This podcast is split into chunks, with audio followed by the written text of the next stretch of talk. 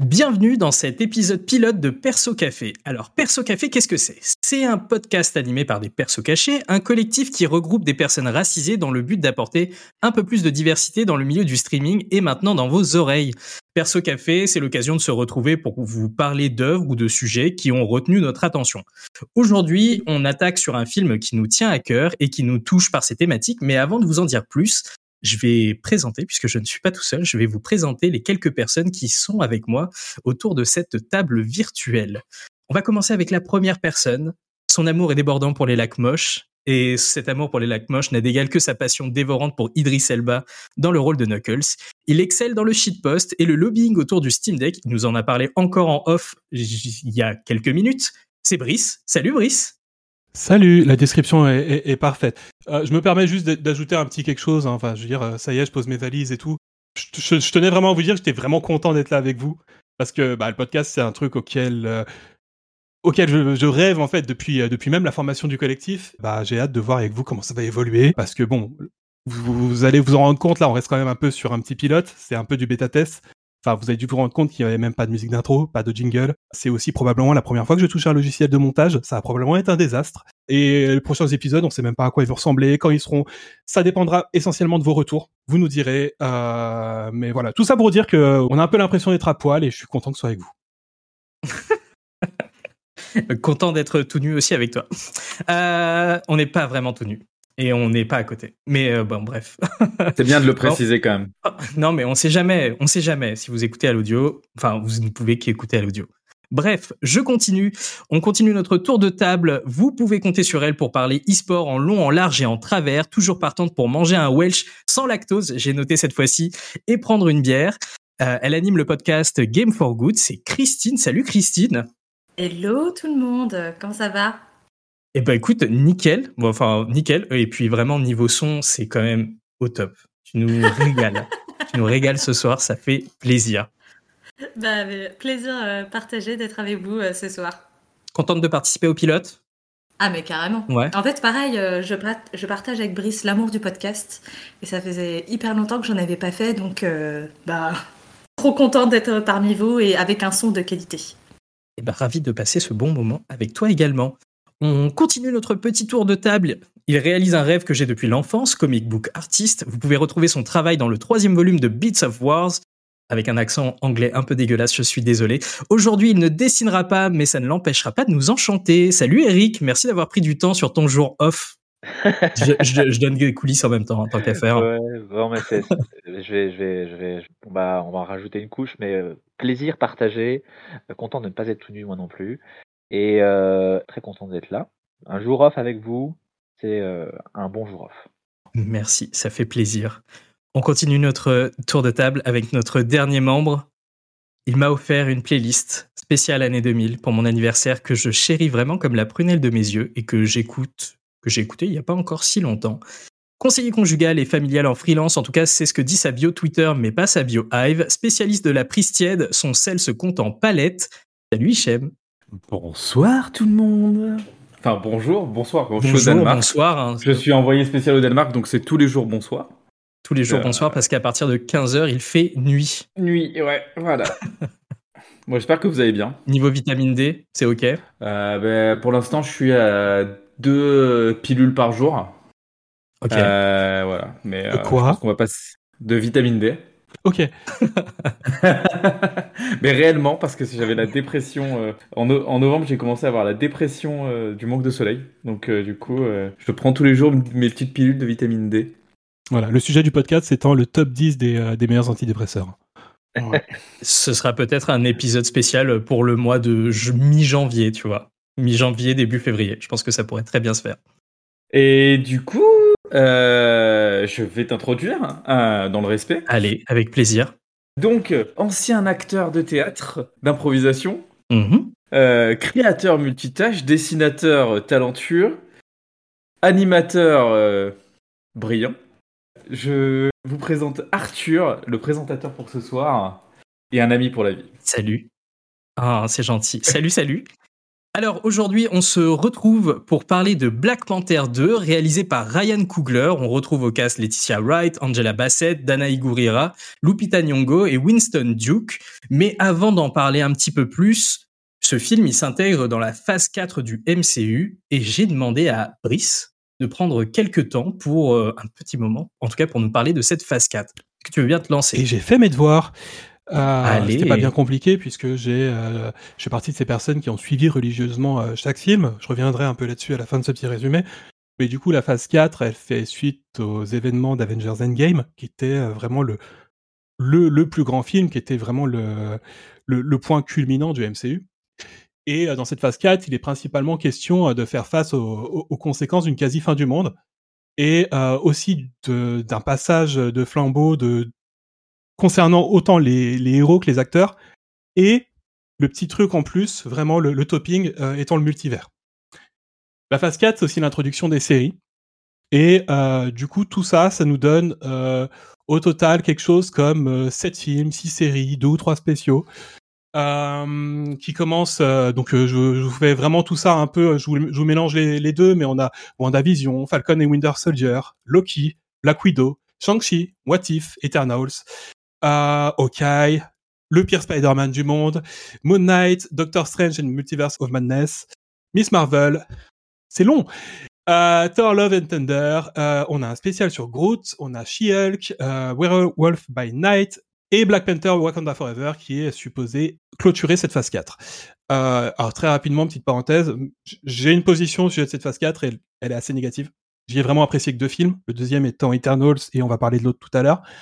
Et euh, je pense que c'est en train d'amorcer le, début de ma grosse fatigue de, de films MCU et de super-héros en général. Mais du coup, c'est moi, c'est un peu là-dessus aussi qu'on va aller avant d'attaquer justement sur euh, Black Panther 2.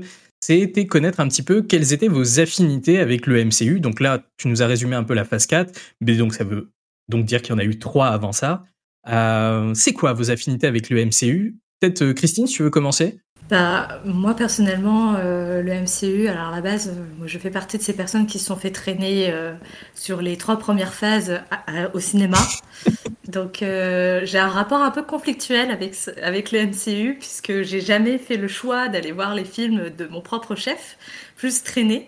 Après, il y en a que j'ai apprécié au demeurant, parce que, bah, comme tout le monde, avec un peu l'envolée des super-héros, les films étaient plutôt bien bien fait, c'est un grand mot, mais en tout cas, tu passais jamais un mauvais moment. Euh, mais effectivement, euh, moi, la grosse fatigue, je l'ai eue assez tôt après euh, Avengers 2, je crois. Et moi, au bout d'un moment, c'était fini. Quoi. Quand il n'y avait plus le carré originel, je me suis dit, c'est bon, là, ils essaient de faire traîner le truc. Et j'ai vu quelques films de la phase 4. Et là, vraiment, c'était la fin. Vraiment, je me suis dit, non, stop, ça suffit.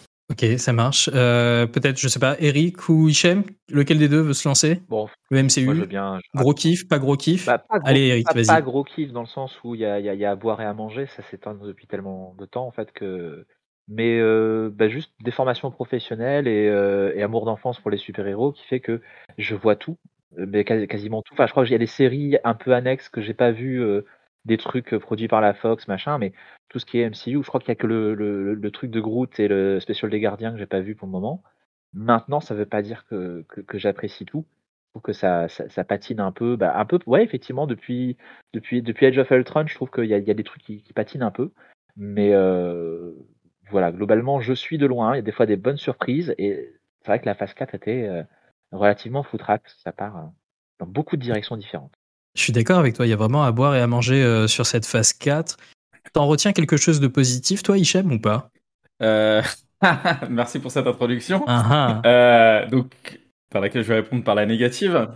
Non, mais euh, du coup, je tiens quand même à signaler que je crois que Eric est le seul, du coup, à avoir tout vu, euh, si je ne me trompe pas, Tout, tout vu? Même de cette phase 4, les séries et les films.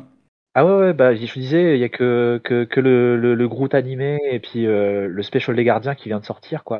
Et c'est vrai que moi, j'avais quand même toujours un petit peu parfois une curiosité malsaine. Bon, dès l'arrivée d'Ant-Man, j'ai arrêté d'aller tous les voir au cinéma.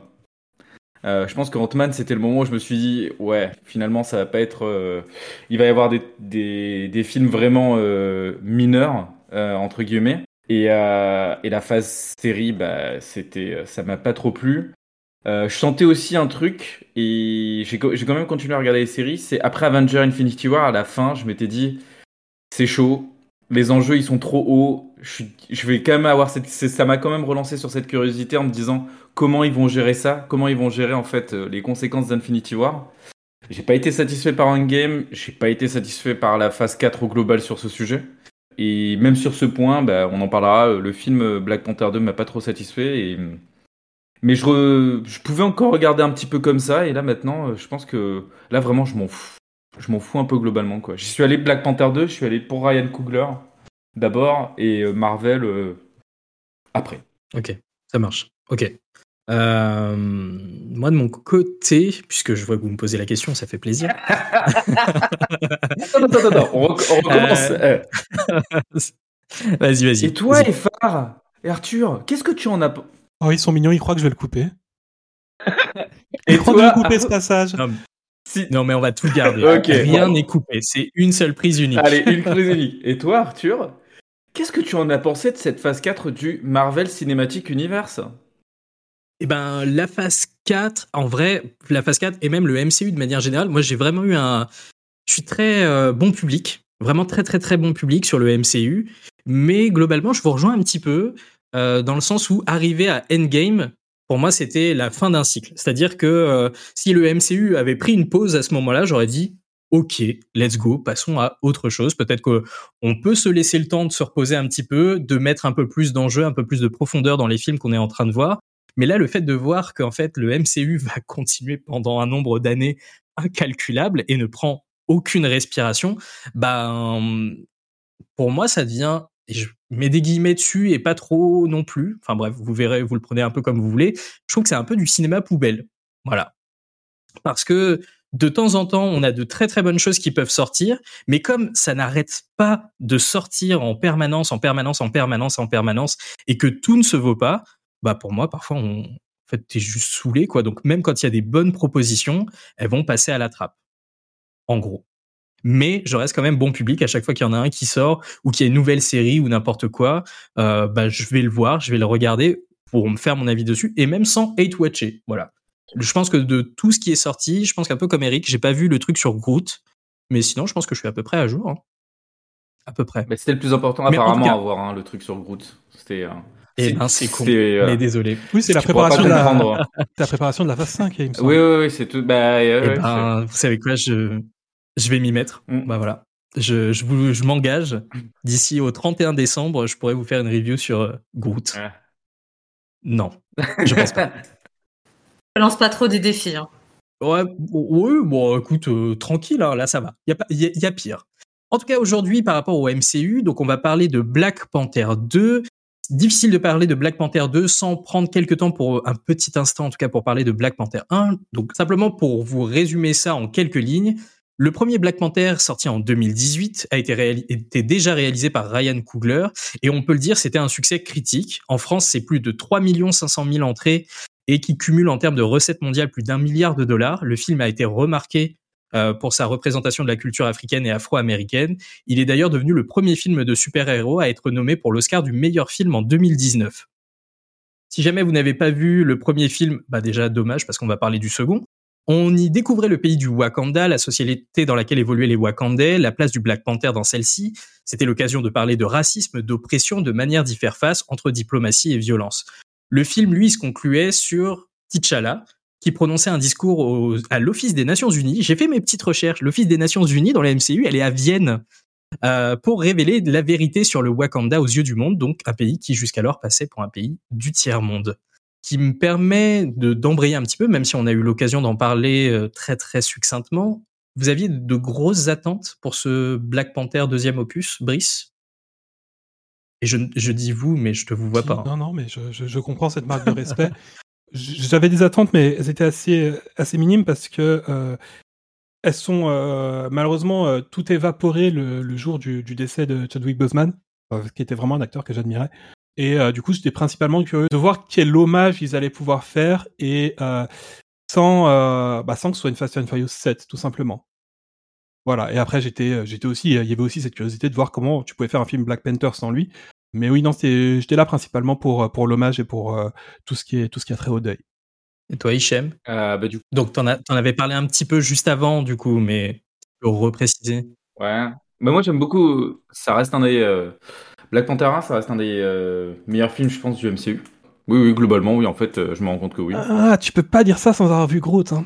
Ouais. mais j'aime bien. En fait, dans le MCU, j'aime bien ce que fait James Gunn, même si des fois c'est un peu too much. Et j'aime bien ce que fait Ryan Coogler. Et c'est vraiment deux spectres totalement opposés, donc c'est pour ça que je l'apprécie. Euh, et j'adore Ryan Coogler, c'est un de mes réalisateurs préférés. Et euh, malheureusement, j'ai toujours cette déception au cœur à la fin du 1 euh, sur le dernier tiers qui est très marvelien, qui est le film en entonnoir qui commence très gros et qui finit très petit et souvent dans une petite bouillie numérique, pas très jolie. Donc on en reparlera un peu pour le 2. Et justement, je vais te dire, un, un, réalisateur comme Ryan Coogler qui a réussi à me faire pleurer à, peu près chacun de ses films, euh, quand il doit rendre hommage à, un acteur qu'il a, a apprécié, qu'est-ce que ça allait donner? Donc j'avais plutôt cette attente-là, plutôt de voir quelle, allait être l'histoire que Ryan Coogler voulait raconter. Ok. Et euh, je trouve un peu, et on verra. Ouais, ok, ça marche. Alors Christine, du coup, je suis désolé puisque tu nous as dit en tout début de podcast qu'on t'a traîné systématiquement à voir chacun des films du MCU.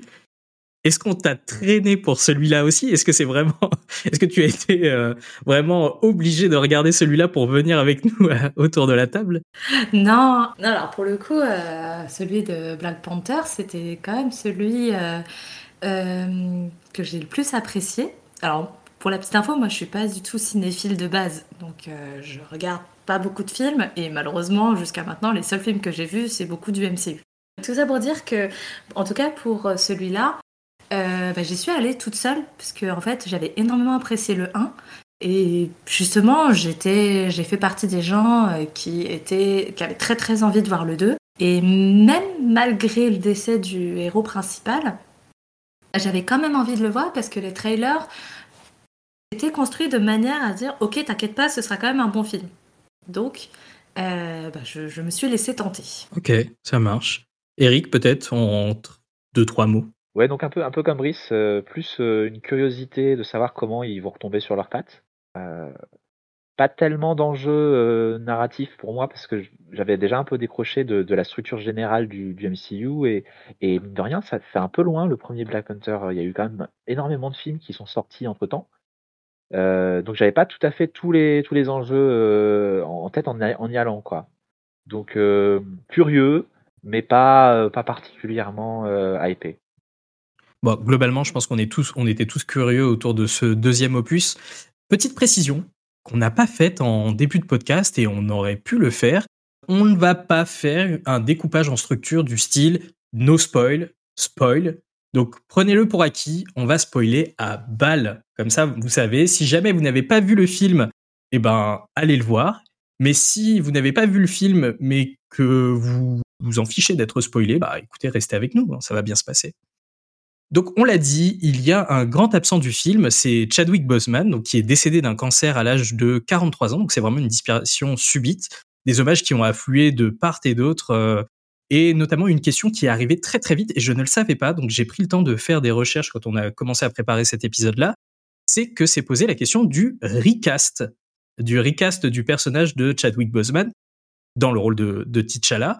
Une question qui a rapidement trouvé sa réponse auprès de Kevin Feige et de Ryan Coogler, estimant qu'il était bien trop tôt pour envisager un recast et que c'était aussi une manière de lui rendre honneur. Donc, on a parlé très très rapidement de la thématique du deuil. C'est une thématique qui est pleinement intégrée dans Wakanda Forever, qui s'ouvre justement sur la mort du roi T'Challa et ça en devient un des thèmes centrales. Est-ce que vous avez trouvé que euh, cet hommage euh, a été bien rendu? Comment est-ce que vous avez vécu euh, votre séance, votre visionnage, parce que je pense que ça a participé aussi à l'effet d'émotion qui peut être créé. Je ne sais pas qui est-ce qui veut se lancer là-dessus. Ah ah, la main la plus rapide. Hichem, vas-y. Moi, je trouve que l'hommage est bien traité, il est réussi. Euh, dans ces 2h40 de film, c'est quelque chose qu'on a oublié de préciser, le film est très long. Et dans ces 2h40, il y a un film qui est l'hommage à Chadwick Boseman et à son incarnation de T'Challa, qui, que j'ai vraiment été heureux de voir qui visuellement et narrativement s'inscrit parfaitement dans la filmographie de, Ryan Coogler. Et je pensais pas être autant touché. Et je pense que vous allez être un peu d'accord avec moi, ou même euh, je vous invite à en parler, mais euh, c'était une expérience assez cathartique dans la salle. Les moments d'hommage à Chadwick. Est-ce que vous avez vécu ça, les autres, peut-être sur vos visionnages respectifs? Donc, Christine, peut-être? Ouais, pareil, effectivement, l'hommage au début qui a été très bien fait. Alors, moi, pour la petite histoire, quand j'ai vu le film, il se trouvait que le film était très bien fait pour moi, puisque moi-même, j'étais dans une situation de deuil. Et en fait, c'était un film parfait pour moi, en fait. Donc, clairement, dans, dans la salle, il y avait un silence. Mais c'était très bien. Ok. Je... Eric, ouais, tu voulais dire un mot dessus euh, ouais, on est vraiment cueillis, euh, dès le début, hein. Le film vraiment ouvre sur, euh, sur, sur la scène, qu'on qui est hors champ, en fait, du décès, et c'est, ouais, moi, je l'ai trouvé assez juste. Il y avait un peu il y avait un silence, en fait, qui était assez, assez, commun à tout le monde, là, dans la salle. C'était, vraiment tu sentais qu'il y y avait, de l'émotion dans l'air, dans l'ouverture du film, vraiment arrive, pose comme ça, cœur émotionnel du film, bam! c'était, vraiment, assez, assez efficace là-dessus. Je trouve que assez juste sur le reste du film aussi. J'avais un peu peur que ça, ça, ça, ça aille tirer les larmes pour rien à des moments. Finalement, le film évite à plus ou moins l'écueil. Je trouve qu'il n'y a pas trop trop de moments. Euh, voilà, il y a vite fait la, toute dernière scène qui, moi, m'a un peu. Mais globalement, ça, ça, marche bien. Brice, tu veux rebondir? Précisément, en fait, il y a, il y a juste deux hommages, deux hommages très silencieux. Euh, le premier qui est pendant euh, l'opening avec le logo Marvel, où euh, du coup on a beaucoup d'extraits vidéo de Chadwick Boseman, et on a celui à la fin juste avant, juste avant le, générique. Effectivement, oui, j'ai failli chez les Maras aussi. Hein. C'était c'était assez difficile et tout le tout le cinéma était était assez silencieux. Et c'est d'ailleurs curieux, c'est que donc ils ont plus ou moins réussi à, à intégrer euh, ce, deuil et euh, le décès de Chadwick Boseman dans, euh, dans, dans l'histoire du film. Mais comme on est en full spoiler, à un certain moment dans le, dans le film, en fait, ah, tu penses direct. Il y a un autre perso principal qui, qui meurt, la, reine Ramonda, qui est jouée par Angela Bassett. Il y a peut-être une petite dissonance étrange où bah, sa mort et tout le deuil qui l'accompagne et tout ça, bah, c'est un peu expédié un peu rapidement à côté c'est un peu dommage, mais je comprends et c'est tout à fait normal. Tu, tu peux pas faire les deux choses au même niveau parce que il y, a un réel hommage qui est fait d'un côté et de l'autre il y a juste la narration. Mais ça fait ça fait quand même bizarre. Ah, j'ai pas compris, j'ai pas compris en fait euh, ce moment-là. Euh, du coup, de revoir la, la même scène de funérailles deux fois. De revoir le même process, ouais, complètement, ouais. De voir le même process, ouais, ça a été. Euh, pour le coup, ça c'est un des points, un des points que j'aurais enlevé, quoi ça, ça donne pas la même portée, parce que je trouve que ça a dévalué presque la première, quoi, parce que la deuxième, euh, bah oui, même si ça, c'est dans la répétition. Alors moi, personnellement, je trouve qu'elle m'a quand même touchée dans un certain sens, parce que ça rajoute, en fait, euh, euh, bah, le poids des doubles deuils à, successifs. Je suis d'accord avec toi dans le sens où ça faisait sens scénaristiquement parlant d'avoir un temps où tu prends le temps d'accuser le fait que ben tu as un membre de la royauté encore une fois qui décède etc et donc que le personnage de Shuri est doublement endeuillé, mais on va y revenir après. Mais c'est vrai que euh, on n'était peut-être pas obligé de repasser par les mêmes images et le exactement en fait le même montage pour un personnage du coup cette fois-ci fictif là où avant on sentait qu'il y avait un hommage un peu mêlé c'est vrai qu'on en a parlé un petit peu euh, enfin je crois que c'est toi hein, Brice qui a parlé de Fast and Furious 7 euh... cette scène incroyable où où du coup euh, on, voit deux voitures se séparer, euh, celle avec euh, Vin Diesel et celle avec Paul Walker. Enfin, je crois que c'est un mélange du frère de Paul Walker et de, la, et de CGI. Je suis pas certain. C'est un mélange. C'est un mélange. Et la scène de fin, en fait, on voit juste les deux voitures se séparer sur une longue route. Il me semble qu'il y a quelques images aussi, mais il y a, un montage. Voilà, c'est vraiment hommage point, euh, point, point PNG quoi. C'est le, le truc auquel tu t'attends euh, alors, tu t'y attends aussi probablement dans l'exposé d'un sixième ou euh, de, dans, dans, ce genre de choses parce que c'est pas très bien. Et je suis très content qu'on l'ait évité. Et c'est Fast and Furious, hein. Bah, honnêtement, alors, euh, je vais me faire juste l'avocat du diable. Vas-y, vas-y, vas-y. parce que moi, j'ai kiffé de ouf. Je suis un très, très gros fan de la saga Fast and Furious. Et je pense que j'ai autant versé ma larme, je vais me faire taper dessus, hein. j'ai autant versé ma larme là sur l'hommage qui a été rendu donc à Chadwick Boseman que euh, sur cette scène de fin de Fast and Furious 7 où globalement il y a des très très gros sabots même si là euh, je dois reconnaître à ce Black Panther 2 quand même que l'hommage est fait de manière je trouvais propre. Euh, vous parliez des conditions de visionnage etc du fait que la salle était très silencieuse etc moi dans mon dans le cadre de mon visionnage ça a été un peu le même cas. C'est-à-dire que les seuls bruits que vous entendiez sur cette sur ce début de film, c'était des reniflements et des passages de mouchoirs, quoi, littéralement. Donc je me dis, ok, ça a fonctionné, on est nickel là-dessus.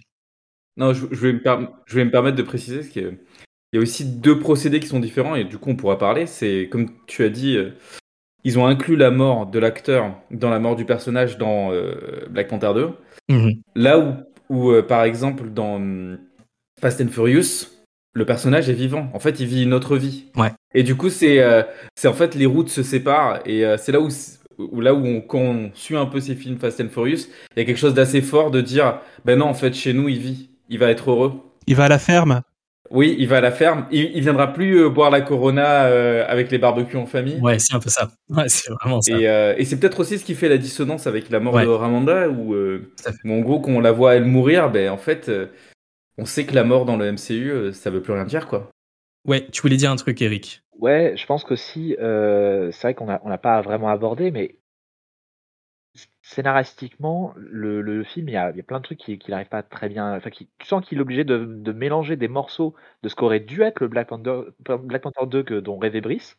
Hmm et d'adapter ça à la nouvelle version où ils sont obligés de faire avec euh, le décès de Chadwick Boseman. Et je pense que j'ai pas vu, j'ai pas lu, je ne sais pas quelle était euh, la, première version de travail qu'ils avaient, mais je serais pas surpris que la mort de Ramonda, elle faisait partie du script original et que c'est pour ça que bah, ils l'ont pas enlevé parce que ça pourrait refaire trop de choses euh, et donc, euh, je pense que c'est un vestige, à mon avis. C'est pas rare dans les, films, euh, des grosses productions comme ça, d'avoir des, des morceaux d'intrigue un peu qui restent de versions différentes et qui, des fois, ont moins d'impact ou autre. Mais bon, bah tant pis. Écoute, on l'a là, mécaniquement, ça fonctionne. On va pas réécrire tout autour. Tant pis si ça a moins d'impact thématiquement parce qu'on a d'autres éléments, quoi. Je pense que c'est ça aussi. Alors, juste sur les quelques informations que je peux donner pour compléter un petit peu ce que, tu es, ce que tu es en train de dire. Effectivement, il y a eu plusieurs versions du scénario. La thématique du deuil, elle était déjà présente, elle voulait déjà être évoquée sur ce nouvel opus, puisque euh, après le blip qu'il y a eu dans Avengers Infinity, j'allais dire Infinity Endgame, Infinity Wars, euh, Chadwick Boseman, donc T'Challa, est blippé euh, avec le snap de Thanos.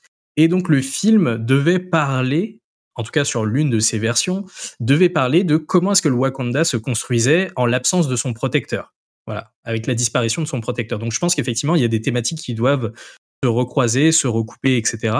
Pour parler du deuil et pour pouvoir continuer un peu sur euh, sur la suite de ce podcast, il faut savoir que donc bien entendu le deuil était partagé par l'ensemble du casting. Euh, Winston Duke déclarait sur la question du recast à Esquire euh, qu'il n'y a aucun moyen que la saga et l'interprétation, je vous fais une citation, il n'y a aucun moyen que la saga et l'interprétation de T'Challa, roi du Wakanda, se terminent. Il est dans le canon. Alors ayez confiance que ça viendra, mais permettez que ce soit une expérience humaine. Donc je pense que on peut effectivement prendre deux minutes pour se dire les films ne sont pas juste des personnages mis en scène et il y a bien un cast derrière qui a pris le temps de digérer cette news comme nous tous, ce qui peut expliquer parfois un peu le côté Frankenstein que tu sembles noter euh, du film. Et Ryan Coogler a également déclaré nous avons fait quelque chose pour honorer notre ami qui était un géant dans notre industrie et nous avons aussi fait quelque chose qui était destiné à être apprécié dans un environnement théâtral avec des amis, la famille et des étrangers. Quelque chose qui allait être cité et discuté, débattu, quelque chose qui permettrait aux gens de se sentir vus physiquement et émotionnellement. Finalement, ce qu'on est en train de faire euh, là, ici, ce soir. Donc c'est l'occasion pour nous d'embrayer et de continuer donc sur cette thématique, celle du deuil. Le deuil, il est vu à travers différents points de vue, celui de Ramonda, celui d'Okoye, celui d'Mbaku ou encore celui de Nakia. Mais il y a bien un personnage qui porte le deuil tout au long du film. C'est le personnage de Shuri qui est interprété par Laetitia Wright. Qu'est-ce que vous en avez pensé? Je vois déjà, j'ai vu des sourcils qui se haussent un petit peu. Est-ce que Hichem, tu as quelque chose à dire dessus? C'est dommage que ce soit porté par euh, la moins bonne actrice de tout le cast. Euh, pour au moins me mettre directement les pieds dans le plat.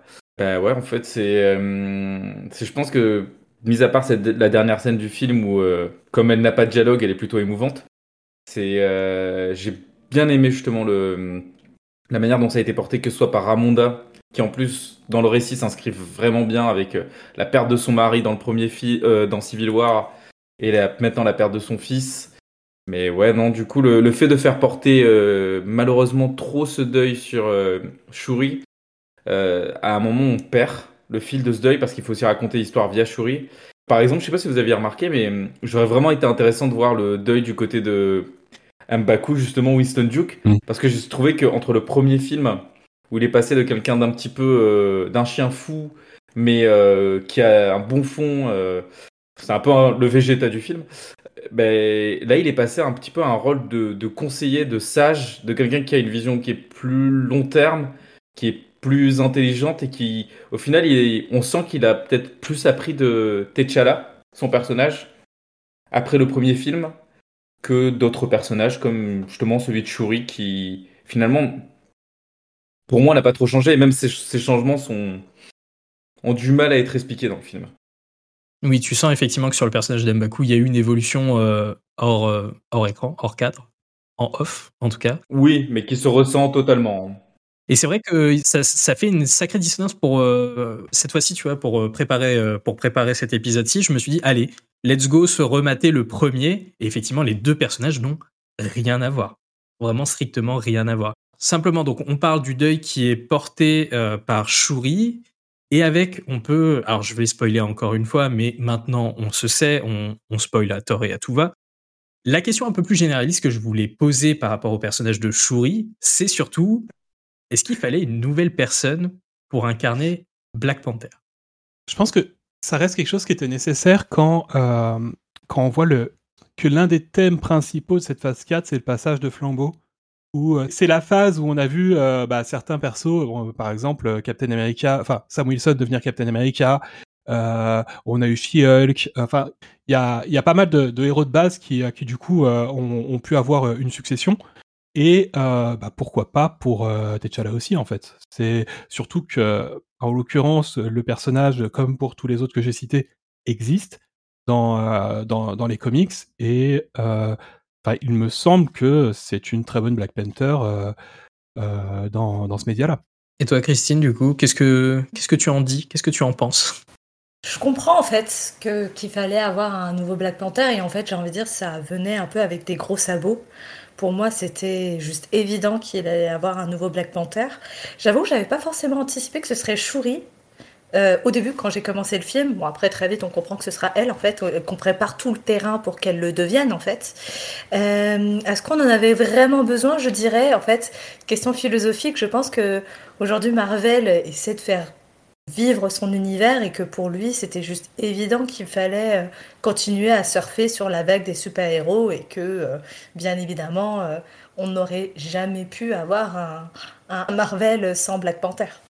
Je parle de l'univers bien sûr. Ouais, Hichem, dis-moi. Bah, moi, je sais plus qui disait au début de podcast que hum, aurait bien aimé euh, qu'ils prennent un peu de temps. Et en fait, ouais, j'aurais bien aimé euh, qu'ils prennent un petit peu de temps. C'est moi. Euh, c'est toi, du coup. Donc, ouais, j'aurais bien aimé qu'ils prennent un petit peu de temps, en fait, parce que un des points que j'ai vraiment beaucoup apprécié dans le film, justement, c'est juste avant que Black Panther revienne dans le film, donc sous les traits de Shuri. C'est cette idée de se dire que finalement, en fait, la reine Ramonda, Okoye, Nakia euh, se débrouille très bien, en fait. Se débrouille très bien. Elle pourrait euh, largement gérer ça. Il y a même un moment où euh, on voit que Shuri développe des armures en disant qu'elle pourrait donner la force de la force de d'un super héros de Black Panther pratiquement au Dora Milaje si elle voulait les utiliser mais qu'elle ne veulent pas utiliser la technologie je me suis dit mais en fait franchement fait des armures pour tout le monde et, plus de Black Panther et les Dora Milaje fait tout le film sur euh, Okoye et les Dora Milaje qui partent en guerre, quoi. Ouais, Brice. Bien sûr, mais t'as aussi euh, le côté, il euh, y a le côté assez cynique et réaliste de la chose où il y a aussi toute une franchise Black Panther. Mhm. C'est, il y a la marque Black Panther et du coup tu ne peux pas te permettre d'avoir un vide derrière. Surtout quand, bah, c'est l'impression que j'ai. Je j'ai pas, j'ai pas lu de texte officiel là-dessus ou autre chose, mais il y a quand même cette impression que ils voulaient faire de, de T'Challa un leader euh, de cette nouvelle vague d'Avengers. Parce que, probablement parce qu'ils pouvaient pas le faire avec Spider-Man à cause de leur, euh, leur histoire de, de droit avec Sony, Marvel. Tout ça. Hein. Voilà, mais du coup, ouais, j'ai l'impression que T'Challa devait être en fait un peu la, la, figure, la, la, mascotte de euh, des, des, prochaines phases, des prochains, des prochains Avengers, peut-être même qui prend, qui aurait pris la place d'un Captain America. Et du coup, c'est compliqué bah, de passer de ça à absolument rien en fait. Tu peux pas faire un film, euh, bah, juste le film Wakanda Forever sur ce qui se passe au Wakanda. Ça aurait peut-être été déjà relégué à une série Disney+, Et bah ouais, non, tu perds, tu perds une marque, tu perds quelque chose, et c'est triste à dire, mais c'est ça, quoi, c'est le cas. Après, moi, je suis pas complètement d'accord non plus. Fait mes recherches. Tu hein. as fait des recherches dessus? Ouais, j'ai aussi fait des recherches, moi, et du coup, en fait, bizarrement, il y a une série Wakanda qui a pris du retard. D'accord, ok. qui était Kingdom of Wakanda, et en fait, sur le papier, c'est ce qui m'aurait justement intéressé. Là, c'est vraiment ce qui m'aurait intéressé. Et puis, je suis pas forcément euh, d'accord là-dessus. Je comprends le fait qu'il faille capitaliser, tu vois, sur une licence, etc., etc.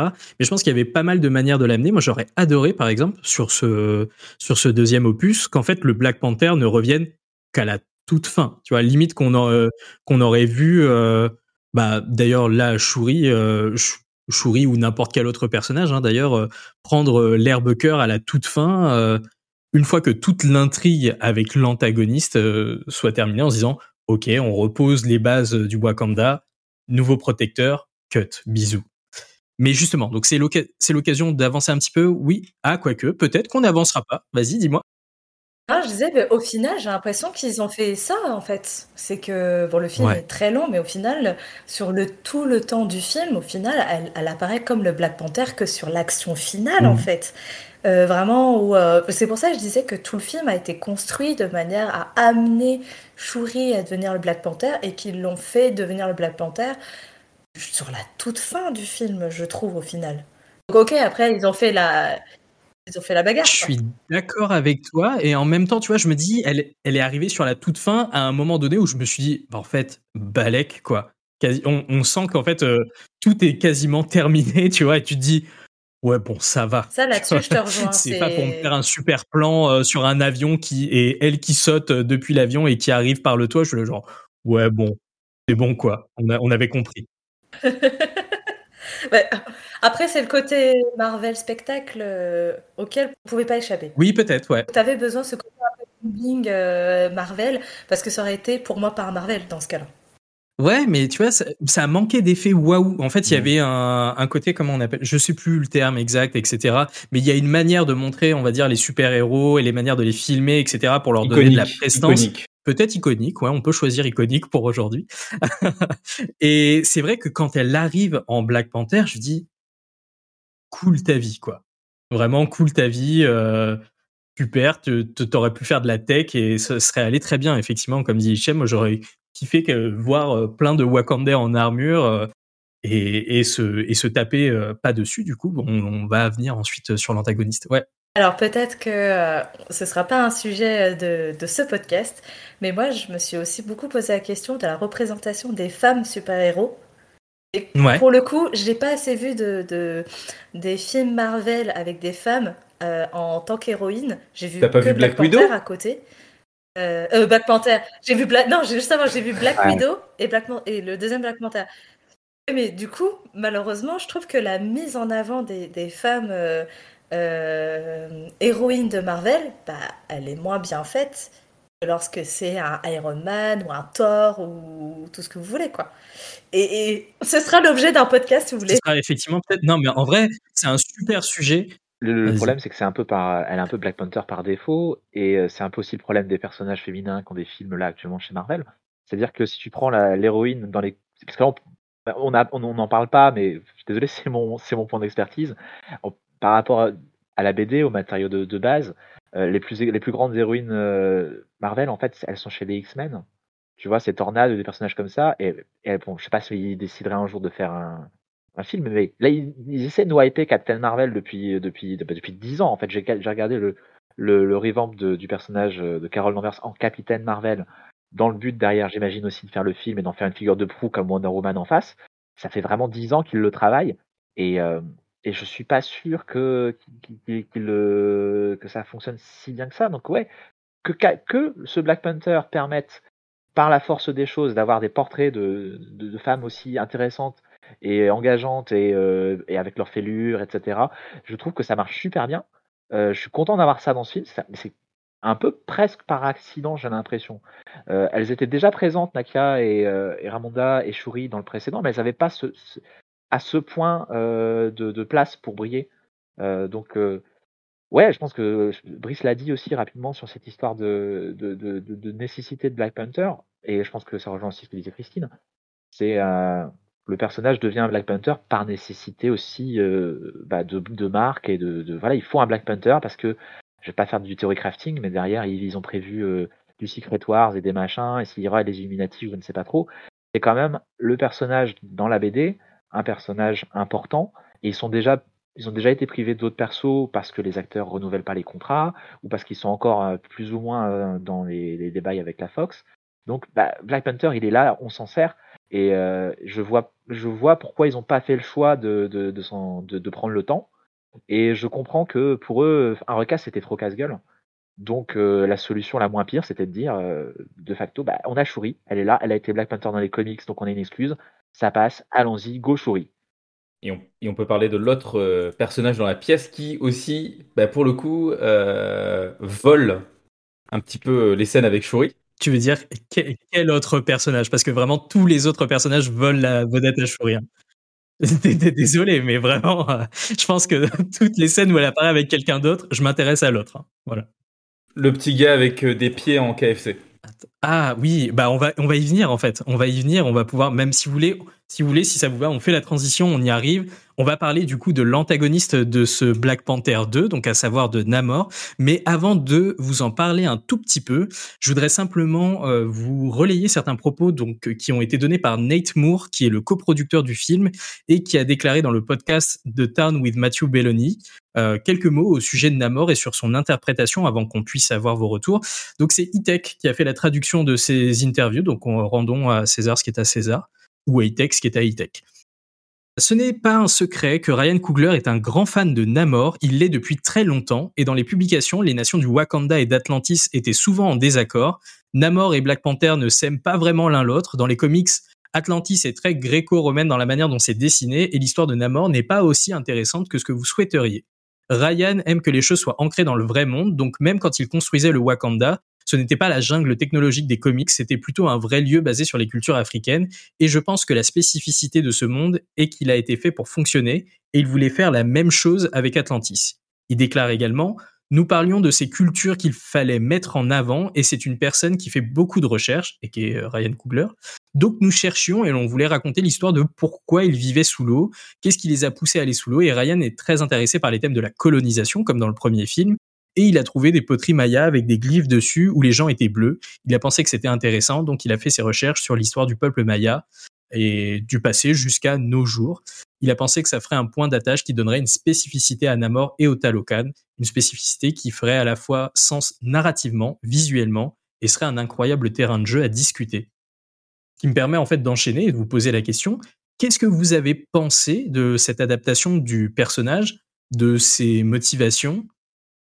Eric, peut-être si tu peux nous donner un tout petit peu plus d'origine story pour les personnes qui ne connaîtraient pas bah, Namor. c'est euh, historiquement un des premiers héros Marvel, puisqu'il apparaît dans, dans, le Marvel Comics 1, quand, ça s'appelait pas, quand la compagnie s'appelait pas encore Marvel.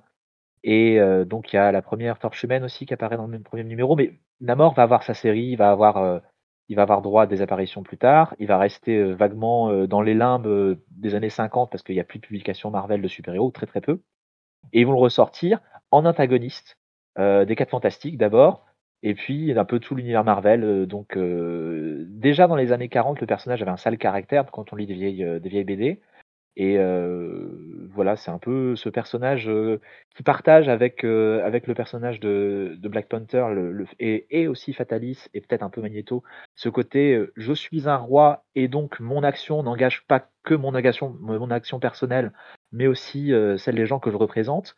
Et donc c'est un personnage qui a à la fois un pied euh, dans le monde super-héroïque de base, euh, mais aussi dans le côté euh, méga structure de l'univers Marvel et intrigue politique au sens large.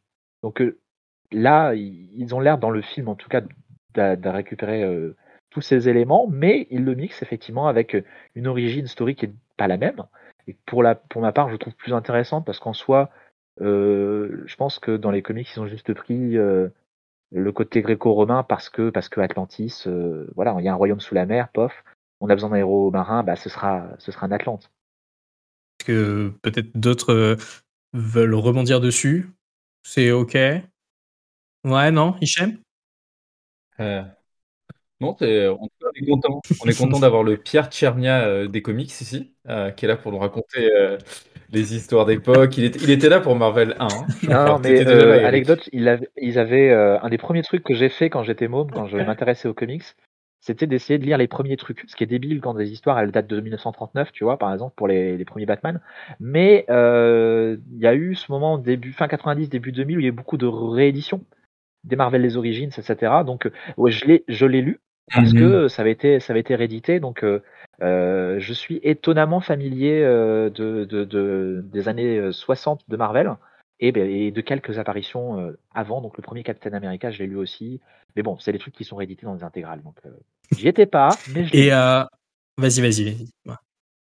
en tout cas, moi, ce que je, ce que je peux dire, c'est que son design, il en a deux. Il y en a un qui est hyper réussi et il y en a un autre qui est pas bien.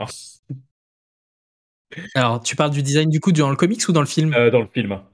C'est euh, de Namor. Euh, ah, moi, le côté armure, ben, le côté qui est bien emprunté à, du coup, Quetzalcoatl, parce qu'après, j'ai fait mes petites recherches, Quetzalcoatl, je trouve que c'est majestueux. il est majestueux avec son bouclier, avec toute son armure. il est vraiment, il est vraiment, enfin, il en impose. Par contre, le côté slip et, euh, des ailes sur les pieds, euh, c'était des fois c'était un petit peu dur. T'as pas aimé le speedo? J'ai pas aimé le speedo. Oui, c'était le speedo euh, de Decathlon. Je l'ai pas trop aimé. D'accord. Tu aurais peut-être préféré les, les, versions non non modifiées. Sans les CGI sur le speedo, c'est ça? Oui, je sentais que. Ben, je pense que tu vois, il y avait la moustache dans Justice League. Ben là, il y a, y a le speedo. Voilà, je ne dirai pas plus. Le, zouzou de Tenoch Huerta. tu te dis, il y a un mec qui, dans sa vie, s'est dit je vais faire des VFX en ayant vu Jurassic Park. Et il finit, et il finit à retoucher le zouzou d'un acteur pour... parce que c'est un film Disney. Si jamais vous voulez voir l'avant-après, le zouzou n'a pas été retouché dans les premiers trailers. Voilà, comme ça vous pouvez vous rendre compte. Le zouzou gate, ça s'appelle. le Zuzu Gate. Ah, le Zuzu Gate Edition. Non, mais en tout cas, l'acteur, l'acteur est parfait. Euh, il est très bon. Euh, même, même avec, ouais, même avec les oreilles pointues. Euh, heureusement, ils n'ont pas voulu lui refaire les sourcils. ça, voilà, c'est quand même très important qu'il ait vraiment gardé sa... Ben, comment il ressemble, à ce qu'il ressemble et tout, même s'ils ont mis les petites. je me moque un peu, mais ils ont mis les, pieds ailés et, et son côté ses oreilles pointues, mais euh, bah, l'acteur il en impose. Il a ce côté très euh, venimeux que j'adore. Très, euh, il aurait pu être, bah, il aurait pu être à Serpentard. Et, Sachant que tous les Serpentards ne sont pas forcément de mauvaises personnes, hein. rappelons-le.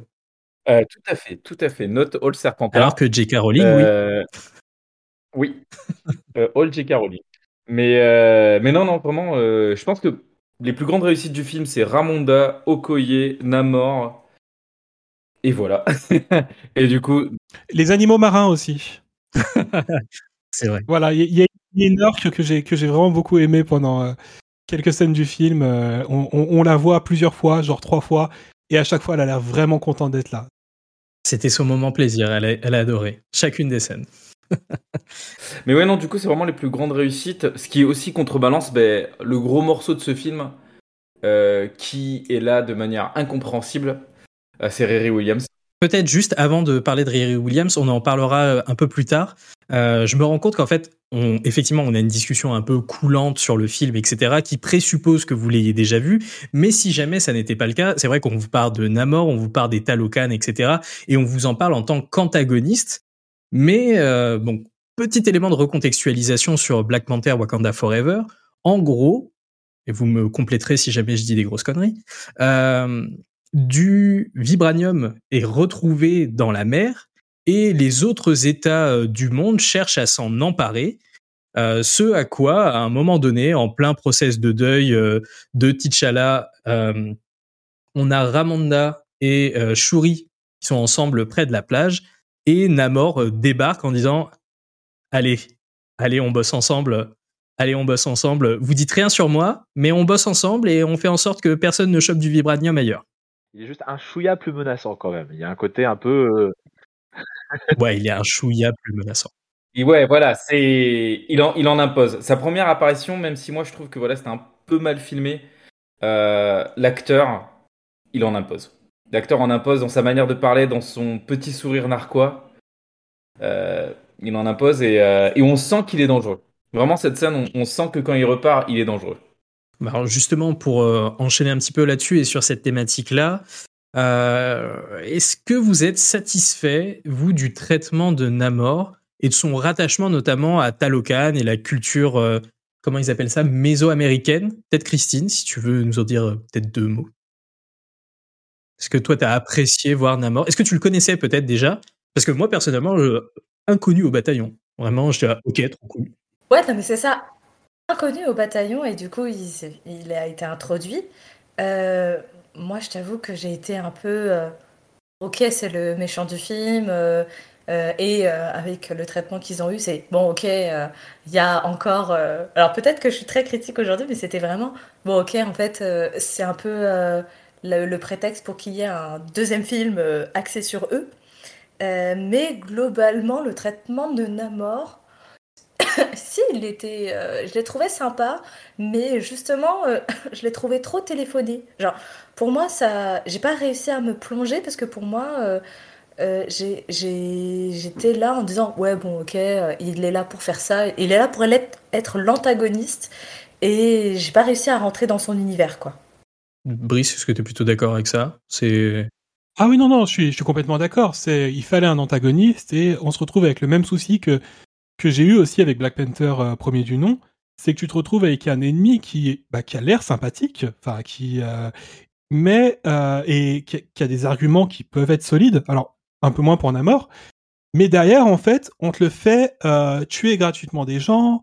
On te le fait, on, fait en sorte en fait qu'il soit, euh, si tu veux, oui, on le rend méchant.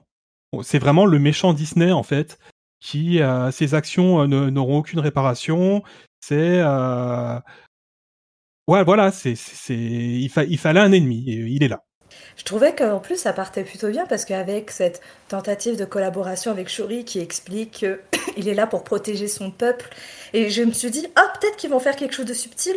Et là, à un moment, tu le vois vriller, il dit, non mais en fait, je vais, euh, je vais attaquer le Wakanda et tout. Et là, j'étais là en mode, oh non, sérieusement?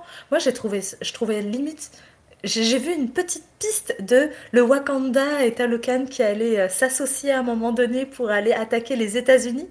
Et je me suis dit yes Et en fait non. Donc déçu. Mais effectivement, euh, il avait, euh, c'est un personnage qui avait de la nuance, ou en tout cas qui était apporté avec une certaine nuance, mais qui est très très vite effacé. Et je crois que tu es d'accord, Hichem.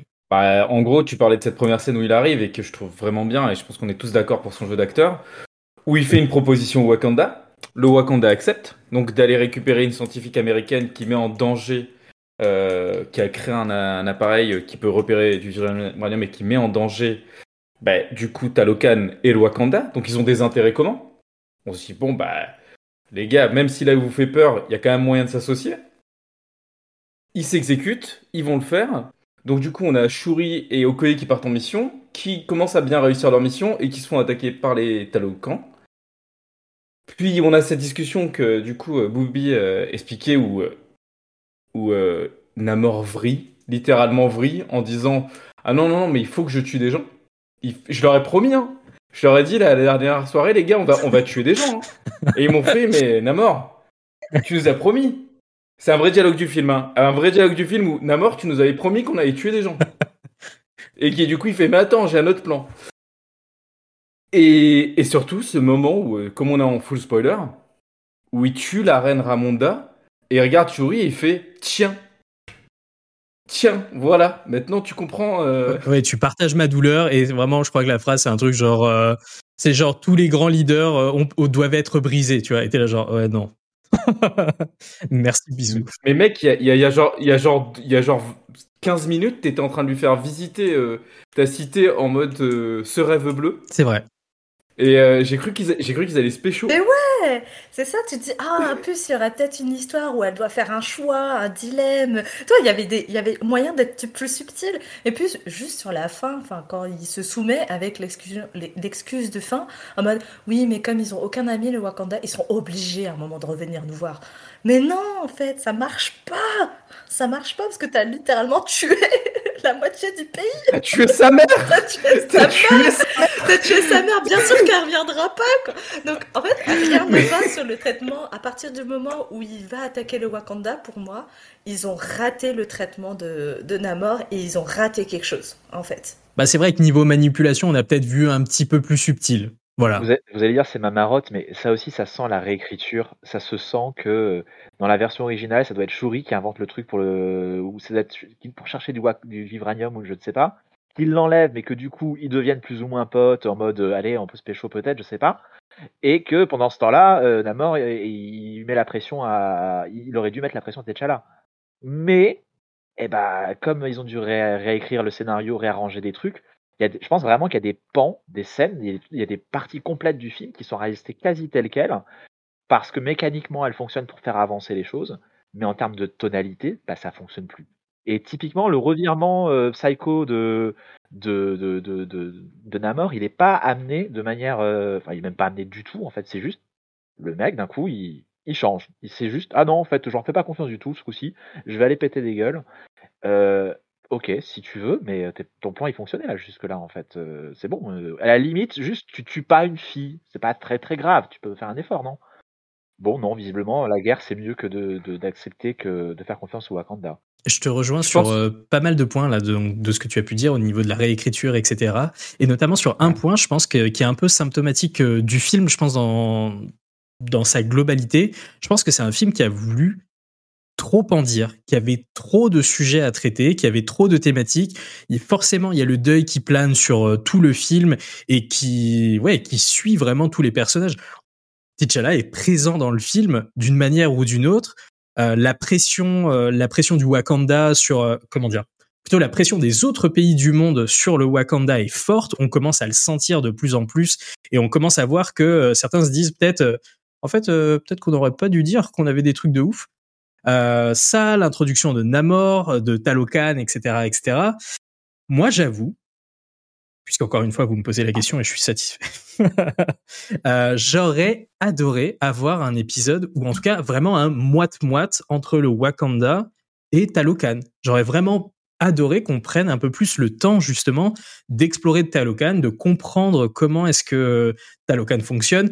Bah, un peu ce que tu disais, euh, un peu ce que tu disais, euh, Christine. tu sens qu'il y a un début de romance un petit peu, etc., et qui est en train de se faire euh, entre Shuri et Namor, mais qui se laisse pas le temps. On n'a pas le temps de voir se créer cette, euh, cette alchimie-là qui aurait pu en plus complètement se créer, puisque vraiment le personnage de Shuri est montré comme un personnage en colère. D'ailleurs, quand elle prend l'herbe cœur, elle va dans le plan astral et quand vous allez dans le plan astral, vous êtes censé voir euh, un, un, comment dire, j'allais dire un relative, mais tes ancêtres, tes, tes ancêtres. ou quelqu'un que tu connais, etc., etc. Et la personne que Shuri voit, c'est Killmonger, qui était l'antagoniste du premier, et qui les deux sont nourris par une colère bah, qui, est légitime. Hein. Il y a une colère qui est légitime. Et je trouve, ça, rigolo parce que vu que c'est censé être tes ancêtres, à un moment, je me suis quand même dit. Euh, si Killmonger c'était pas plus que euh, son cousin.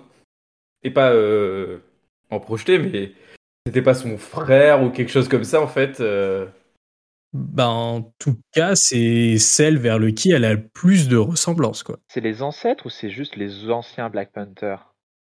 Et eh ben pour alors parce que techniquement la distinction elle est un la distinction, elle est un petit peu floue, puisque de temps en temps, ils font référence aux anciens Black Panther, de temps en temps aux ancêtres, mais je crois que c'est vraiment les ancêtres qui priment.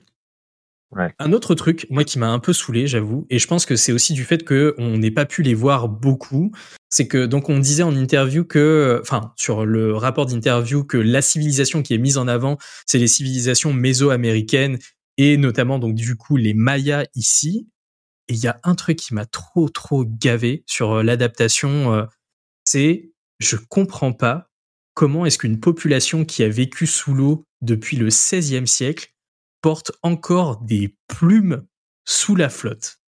C'est un truc, ça m'a gavé de ouf et j'aurais aimé voir, euh, je sais pas, j'aurais aimé vraiment, je comprends, je comprends toute la thématique qui est rattachée, tout l'historique qui est rattaché, etc. Mais j'aurais aimé justement pour quelqu'un, alors pas Ryan Coogler, hein, mais qui dit qu'il veut ancrer ses personnages dans le réel. J'aurais aimé justement voir des personnages qui s'habituent à leurs conditions aquatiques, alors que vraiment là, on est à la piscine, quoi.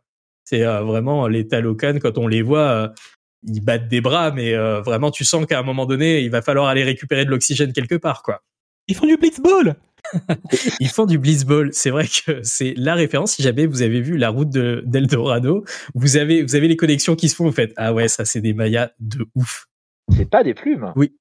C'est pas des plumes. Bah, regarde, c'est des moi, je nageoires en fait. C'est des, c'est des, des, trucs de poissons. C'est pas des Tu débunk mon coup de gueule, c'est ça que tu es en train de faire? bah, Ouais, désolé. en fait, je me suis posé la question, et là je revérifie, là j'ai googlé pour me dire, attends, c'était des plumes, je crois que ça m'aurait choqué visuellement. Mais euh, non, non, ils ont recréé, effectivement, c'est des parures qui euh, s'inspirent de, de, parures euh, mésoaméricaines historiques, un peu comme les habits. Mmh en même temps, le Wakanda a aussi des habits traditionnels cérémoniels qu'on voit. Ouais, tout à fait. Et par contre, ils les ont adaptés au, à l'environnement où ils sont. Là, c'est des sortes de trucs de nageoires, en fait. C'est des, des trucs de poissons, c'est vraiment pas des, des plumes. Mmh. Voilà. ok. Désolé, j'ai un peu debunk. Bonjour, euh, les boules sur Twitter, je confirme ce que dit euh, Eric. Merci, envoyé spécial. Ok, d'accord. Bon, mais très bien. Peut-être que j'avais juste envie de râler. Écoute, ah euh, c'est mon droit. Mais, légitime, mais tu te poses la question légitimement, tu vois. Je, trouve que. Mais. Mais par contre, je peux répondre à une de tes interrogations, justement, et qui, est aussi, qui était aussi un peu la mienne. Euh, pourquoi on n'a pas eu plutôt peut-être un film avec une emphase sur Talocan, Namor et tout, etc.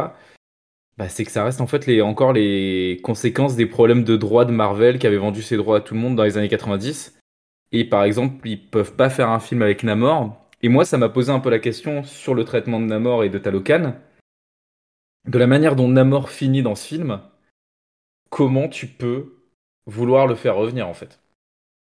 Lui et son peuple. Eh ben, un peu, un peu comme le sidekick euh, qu'a représenté Hulk sur les premières phases Marvel. Voilà.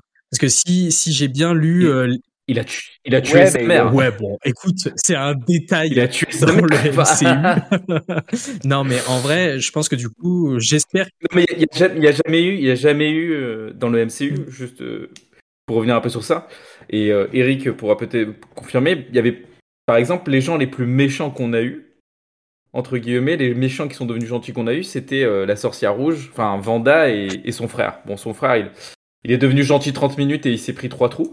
Euh, mais, euh, mais par exemple, enfin, par exemple, Vanda dans Doctor Strange 2, il n'y a pas de retour en arrière. Eh ben, je pense que si. Je suis quasi sûr que dans un film de la phase 5 aussi, ça va revenir. Ils, vont la faire revenir, soit elle, soit euh, celle d'un monde parallèle ou autre chose, mais ils ont besoin d'elle. Ils ont besoin, bah, encore une fois, de, de, la marque, en fait, Scarlet Witch, et, et elle va revenir. Mais du coup, donc euh, après, même si, même si elle a un, body count assez impressionnant, mmh. je veux dire, euh, elle a passé tout un film à littéralement tuer tout le monde. Je suis sûr qu'elle va revenir comme une fleur dans un, dans un autre film. C'est euh, alors c'est pas la même chose parce qu'il n'est pas traité non plus comme un comme un héros, comme un, protagoniste, voilà. Mais on a le Baron Zemo. Oui, c'est vrai. Il a tué qui le Baron? Ah bah il a tué le père de T'Challa. ouais comme ça. Ah oui, c'est vrai. Et de manière assez comique dans. Euh, ah oui, c'est vrai. c'est vrai. Mais c'est vrai que c'était un peu dérangeant de voir quand même que, hey, on va rigoler avec le personnage qui est inspiré par les nazis. Après, mais... la mort, il a toujours, euh, ce que je disais, il a toujours un ceinture ambigu. Euh, il y avait déjà ça dans les années 40. Alors moi, j'ai pas lu beaucoup de Superman, de très très vieux Superman, mais il y avait cette idée que. Et né en quelle année, Eric? Non, mais euh, comme, 1889, c'est ça? Comme Namor. oui, voilà, c'est ça. Bah, je vais faire une série qui se passe pour mes 10 ans après, je t'explique. euh, et euh, non, non, mais juste pour revenir sur euh, l'ambivalence euh, et pourquoi, je pense qu'ils vont pas avoir de problème à faire ramener le personnage, parce que je disais Superman, c'était pour faire un parallèle, parce que c'est des personnages de la même époque. Il y avait ce côté régulièrement, on va taper aussi des soldats américains parce qu'on n'est pas d'accord avec les lois locales. Et Namor, il a gardé ça. Superman, c'est un personnage qui était continu, et donc ils ont adouci le personnage, ils ont changé des trucs. Namor, c'est resté un type qui, euh, toutes les deux semaines, part en guerre contre les États-Unis. C'est même ridicule euh, dans les 4 fantastiques au début à quel point il est tout le temps, tout le temps vénère, il veut tout le temps casser la figure à quelqu'un, et il s'associe à Doctor Doom tous les trois épisodes. Mais vraiment, je mens pas, hein. j'ai une, un, un, Essential de Marvel, le, 2, de, des Fantastic Four, et je t'assure qu'il y mhm. a bien trois fois où il fait team-up avec euh, Doctor Doom en l'espace d'une année de comics, et pour des raisons totalement débiles. Et dans les comics, aussi plus récents, il a fait partie des Avengers, il fait partie des comment s'appelle des Illuminati. La cabale. Voilà, mais il fait aussi partie de la cabale. C'est-à-dire qu'il joue un jeu, un jeu double dans les comics. Il est à la fois dans la team des big boss des héros, qui sont donc on les voit les Illuminati dans Doctor Strange, c'est pas la même la même formation, mais ils y sont. Et il fait aussi partie de, l'équipe adverse, les Illuminati, qui sont enfin la cabale, qui est la version négative. Donc non, il va ressortir et je pense que la scène de fin, elle est là pour nous dire que justement, il va jouer un jeu double. Et euh, avec Secret Wars qui est annoncé, je pense que c'est très clairement dans leur plan.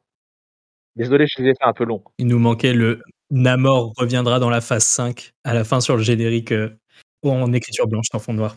Mais oui, on a, on a un peu perdu sans ça. Eh bah ouais, non, mais, c'est vrai. Euh, est-ce qu'il va revenir Est-ce qu'il va pas revenir Écoute, ça n'a pas été écrit. Qu'est-ce que tu veux? Ah ça, ça, dépendra de ce qui va se passer avec ceux qui possèdent les droits au ciné n'est pas Disney. Mais euh, par contre, ce qui est dommage, c'est que son arrivée et son, et son shift, pour moi, pour en revenir un peu sur le sujet, c'est que je pensais que le film allait aller vraiment sur un autre sujet. Tu pensais que ça allait sur quoi? Bah, euh, en fait, euh, je le dis un peu en blaguant, mais moi, je pensais que l'ennemi, ça allait être le franc CFA, quoi. Que. Eh ben, écoute, ce que je te propose, c'est qu'on enchaîne sur la suite, puisque moi, c'est l'un des autres points que j'ai noté dans le reste de cette conversation-là c'est que l'un des thèmes centraux que l'on retrouve dans le film, c'est celui de la colonisation, qui est marqué notamment et qui explique du coup cette origine, euh, cette origine story de Namor et du peuple de Talocan, qui se font en fait chasser par les conquistadors euh, espagnols. Pour un film grand public, qu'est-ce que vous qu'est-ce que vous en avez pensé finalement de ce traitement de la colonisation, Eric, peut-être? Alors, je, trouve ça intéressant qu'il redouble là-dessus parce que le, premier, c'était un des arguments, enfin c'était euh, c'était le plan de toute manière de, de, comment il s'appelle euh, Ça va revenir de Killmonger. Killmonger. Ça parlait de ça. Eric. Euh, oui, tout à fait, Eric Killmonger. merci.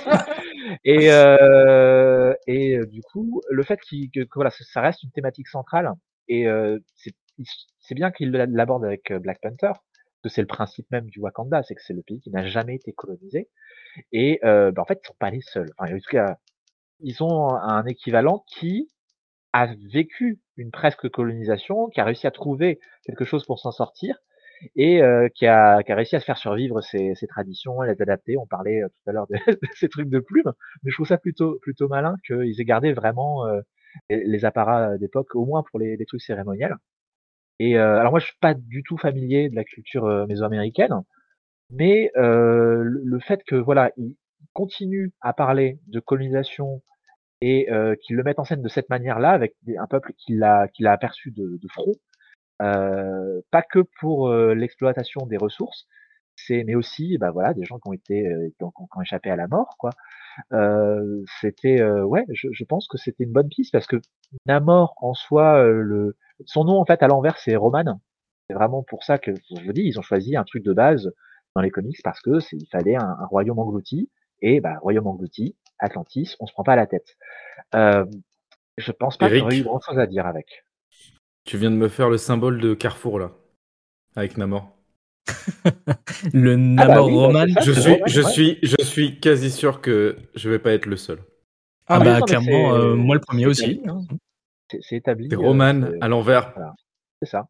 D'où le fait qu'il ah s'exprime en, en, en, latin des fois, et dans le film, du coup, c'est un peu bizarre quand il sort Imperius Rex, parce que dans la VF, je sais pas ce qu'il dit. Tu viens de me faire le symbole de Carrefour une deuxième fois. mais dans la VO, il dit un truc, et le sous-titre en, dans la, quand j'ai été voir au cinéma, il a dit ah. c'était Imperius Rex. Ok, le sous-titre. Le sous-titre. Le sous-titre était Imperius Rex. J'ai cru qu'il avait dit euh, dans le film Imperius, Imperius Rex en latin. Alors, peut-être qu'il le dit et que je l'ai mal entendu parce que je j'entends pas du je latin. Je crois qu'il le dit. Hein. en tout cas, il est censé le dire parce que le sous-titre très clairement c'est Imperius Rex. Est-ce qu'il le dit avec un accent et du coup je l'ai pas bien compris à cause de ça? Ou est-ce qu'il dit l'équivalent à Locan d'Imperius Rex mais ils ont mis Imperius Rex dans le dans le script pour que les gens captent la rep s'ils l'ont, je sais pas. Il faudrait que je le revoie pour vous le dire. Euh. Alors là, très bonne question parce que ouais, soit il faudrait le revoir, mais euh, ça m'étonnerait qu'ils disent Imperius Rex euh, comme ça textuellement, puisqu'ils ne parlent que en maya. Dans la cité de Talocan quand ils, interagissent les uns avec les autres. Et les seuls moments où ils parlent anglais, du coup, c'est quand il, il interagit avec d'autres personnages. Euh, moi, concernant la colonisation, donc pas énormément de choses à vous dire, si ce n'est que c'est cool que le terme soit abordé de manière aussi frontale, et notamment par rapport à une scène qui se passe à l'ONU et qui fait référence un petit peu à tout ce qu'on se disait autour du Wakanda jusqu'avant. Euh, le Wakanda, jusqu'à présent, c'était un pays du tiers-monde. Maintenant, on commence à comprendre que, en fait, euh, bah, c'est une superpuissance et les autres pays veulent également euh, s'accaparer euh, les richesses du Wakanda.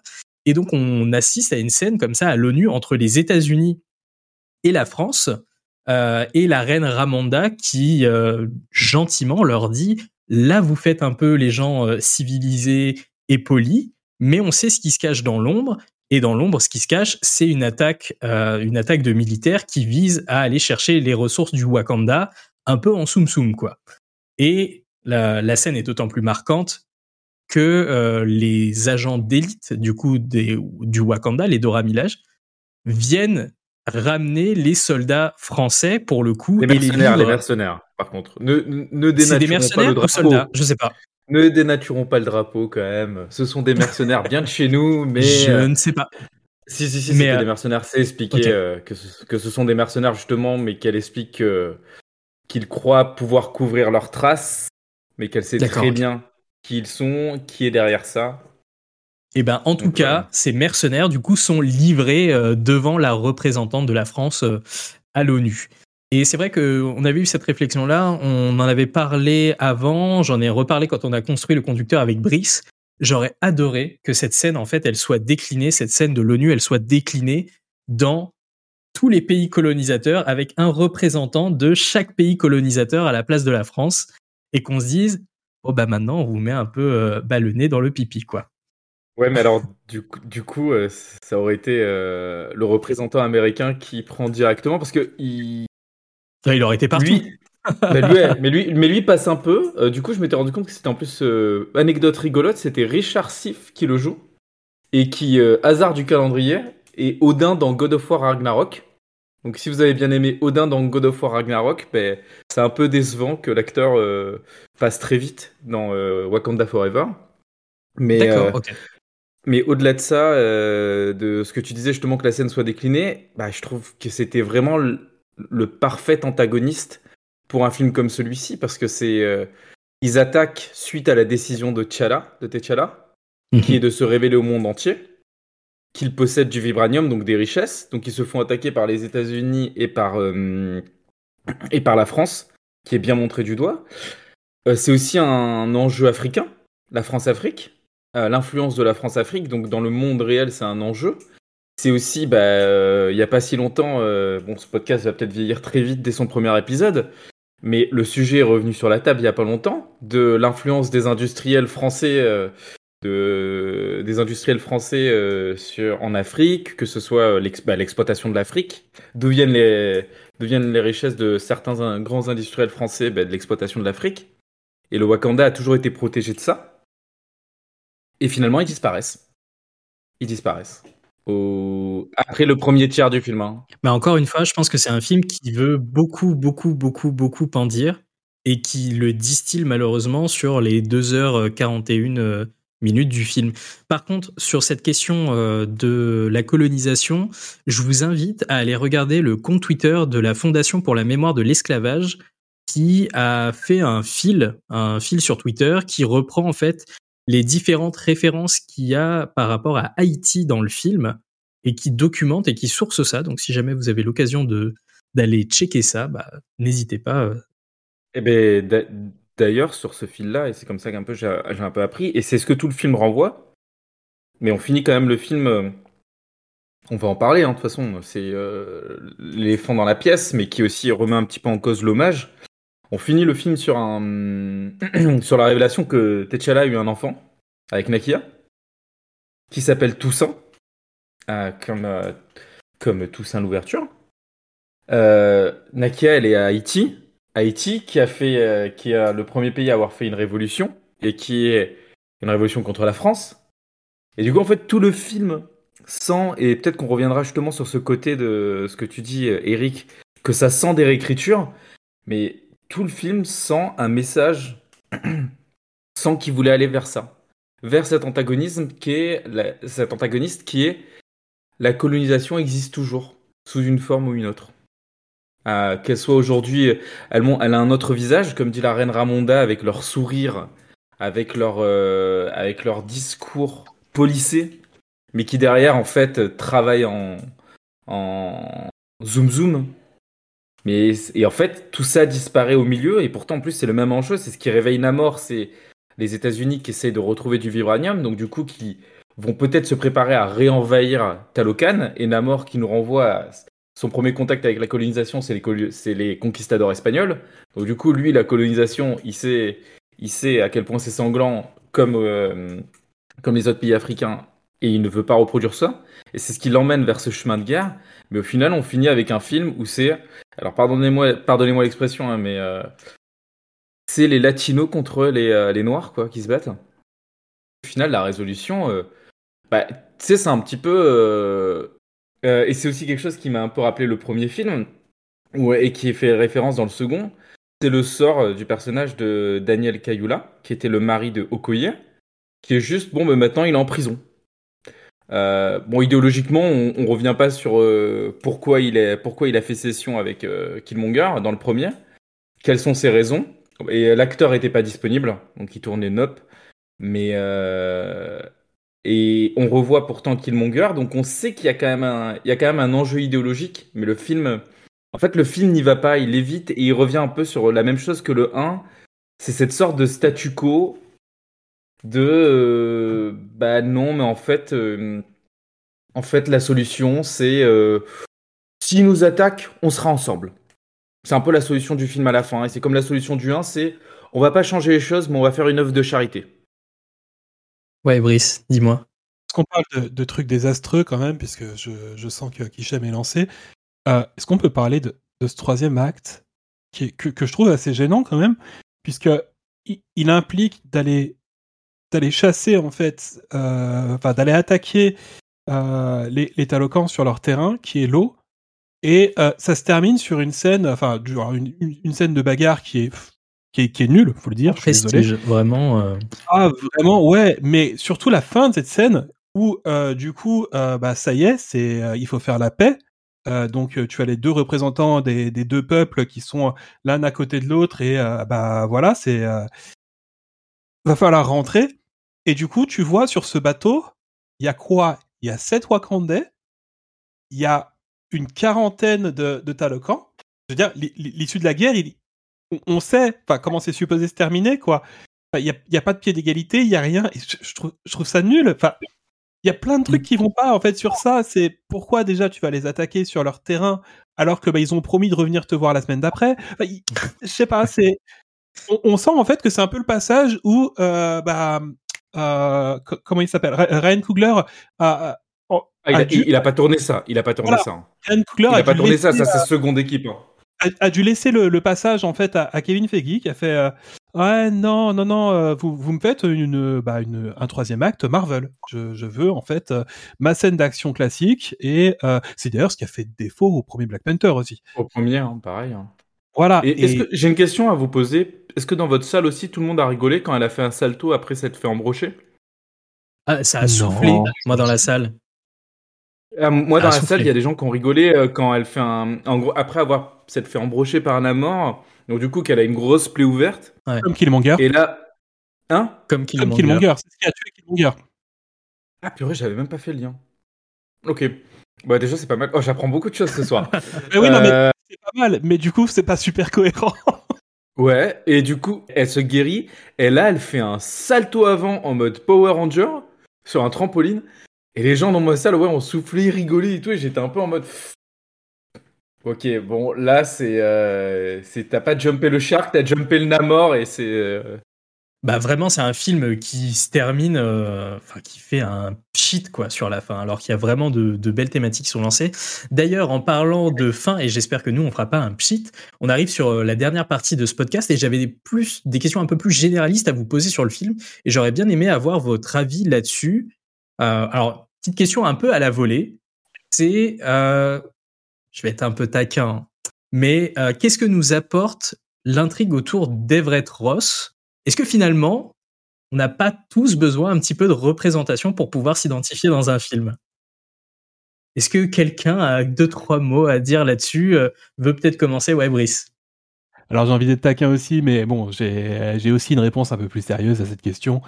C'est que euh, toute, cette, euh, toute cette intrigue qui se passe aux États-Unis, elle, est, restait utile parce que, bah, en dehors de, Wakanda Forever, ils ont aussi, ils ont aussi d'autres franchises à construire, notamment, bah, ils ont d'autres films, dont comment ça s'appelle Secret Invasion.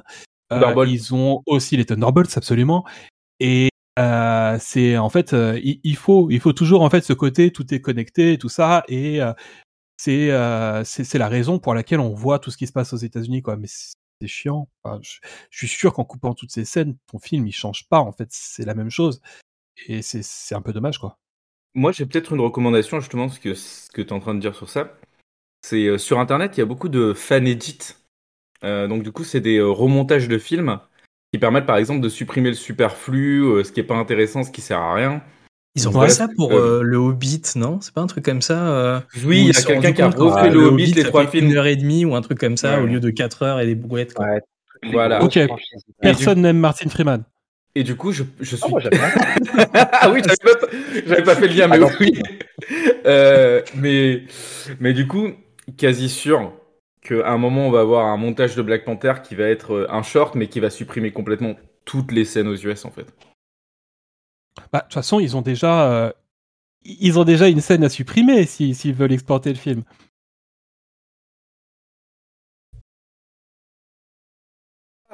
Ouf on parle de représentation oui. On parle de on parle et on parle de représentation et on parle de gâchis. Donc déjà il y a, euh, on l'avait pas dit, mais il y a Michaela Cole qui avait annoncé qu'elle rejoignait euh, le casting de Black Panther 2, qui est euh, une, excellente actrice britannique et qui est aussi derrière la série I May Destroy You, qui est une série assez dure mais qui est une série exceptionnelle, une mini-série exceptionnelle. Et quand ils ont annoncé qu'elle allait venir, moi c'est vrai que j'étais là un peu ah Michaela Cole quand même c'est c'est une grande actrice. C'est qui... joue donc Aneka. Ouais. Il joue Aneka, qui apparaît dans une scène au début du film, qui disparaît pendant 1h30, qui revient vite fait faire un coucou et qui réapparaît à la fin du film. Et elle est là pour nous dire que le, personnage, elle est en couple avec Ayo. Ouais. Avec Ayo qu'on avait vu aussi dans Falcon et Winter Soldier, donc que j'aurais aussi estimé avoir plus Enfin, je m'attendais à ce qu'elle ait plus de scènes. Et euh, une petite caresse sur la tête, ma femme, un bisou dans le fond. Et euh, le film est interdit en Chine et euh, au Qatar.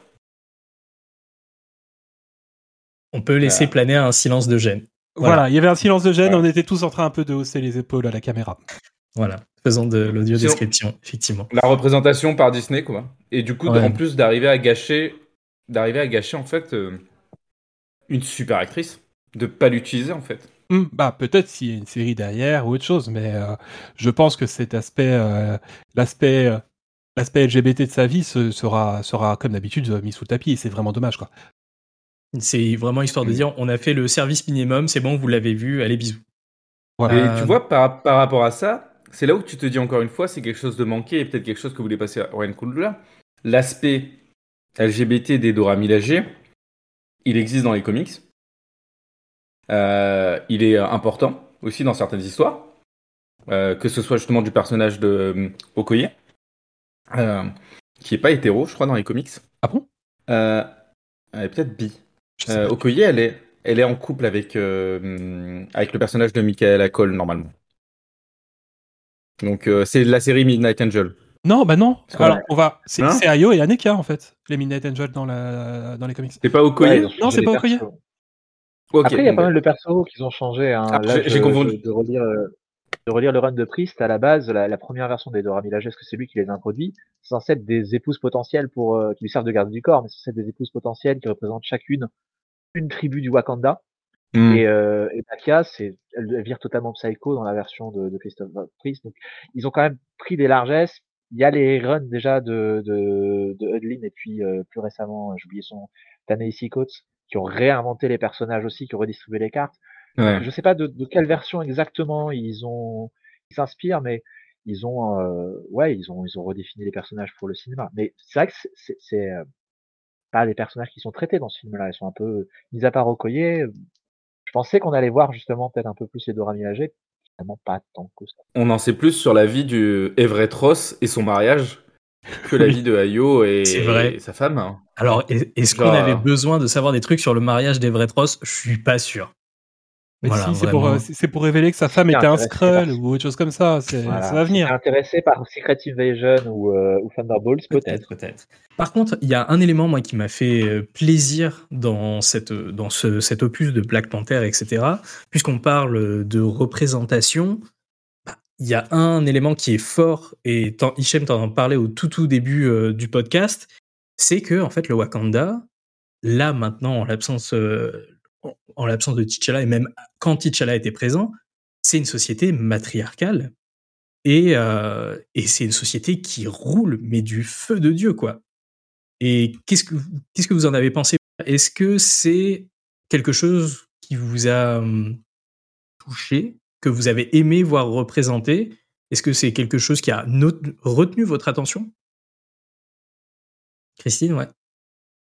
Euh, bah moi, c'était plutôt acquis en fait que euh, dans Black Panther, c'était une société matriarcale depuis le premier. Alors en fait, le fait de le revoir et qu'il ait plutôt ce deuxième film ait continué à bien le traiter, c'était plus une confirmation qu'une découverte. Et notamment quand tu vois aussi la reine euh, arriver euh, face au mec en disant en fait voilà. Mais, mais, mais, mais tout ça n'a été que la confirmation de quelque chose qui était déjà présent dans le premier film en fait. Complètement. Complètement, complètement. Mais en tout cas, moi, en fait, c'est pour ça aussi que je voulais en parler. C'est que ça ne fait pas forcer. Je trouve que, comme tu le dis, c'est vraiment dans la continuité du premier opus. Moi, j'ai vraiment une scène qui me marque et qui m'est restée en tête des deux derniers Avengers.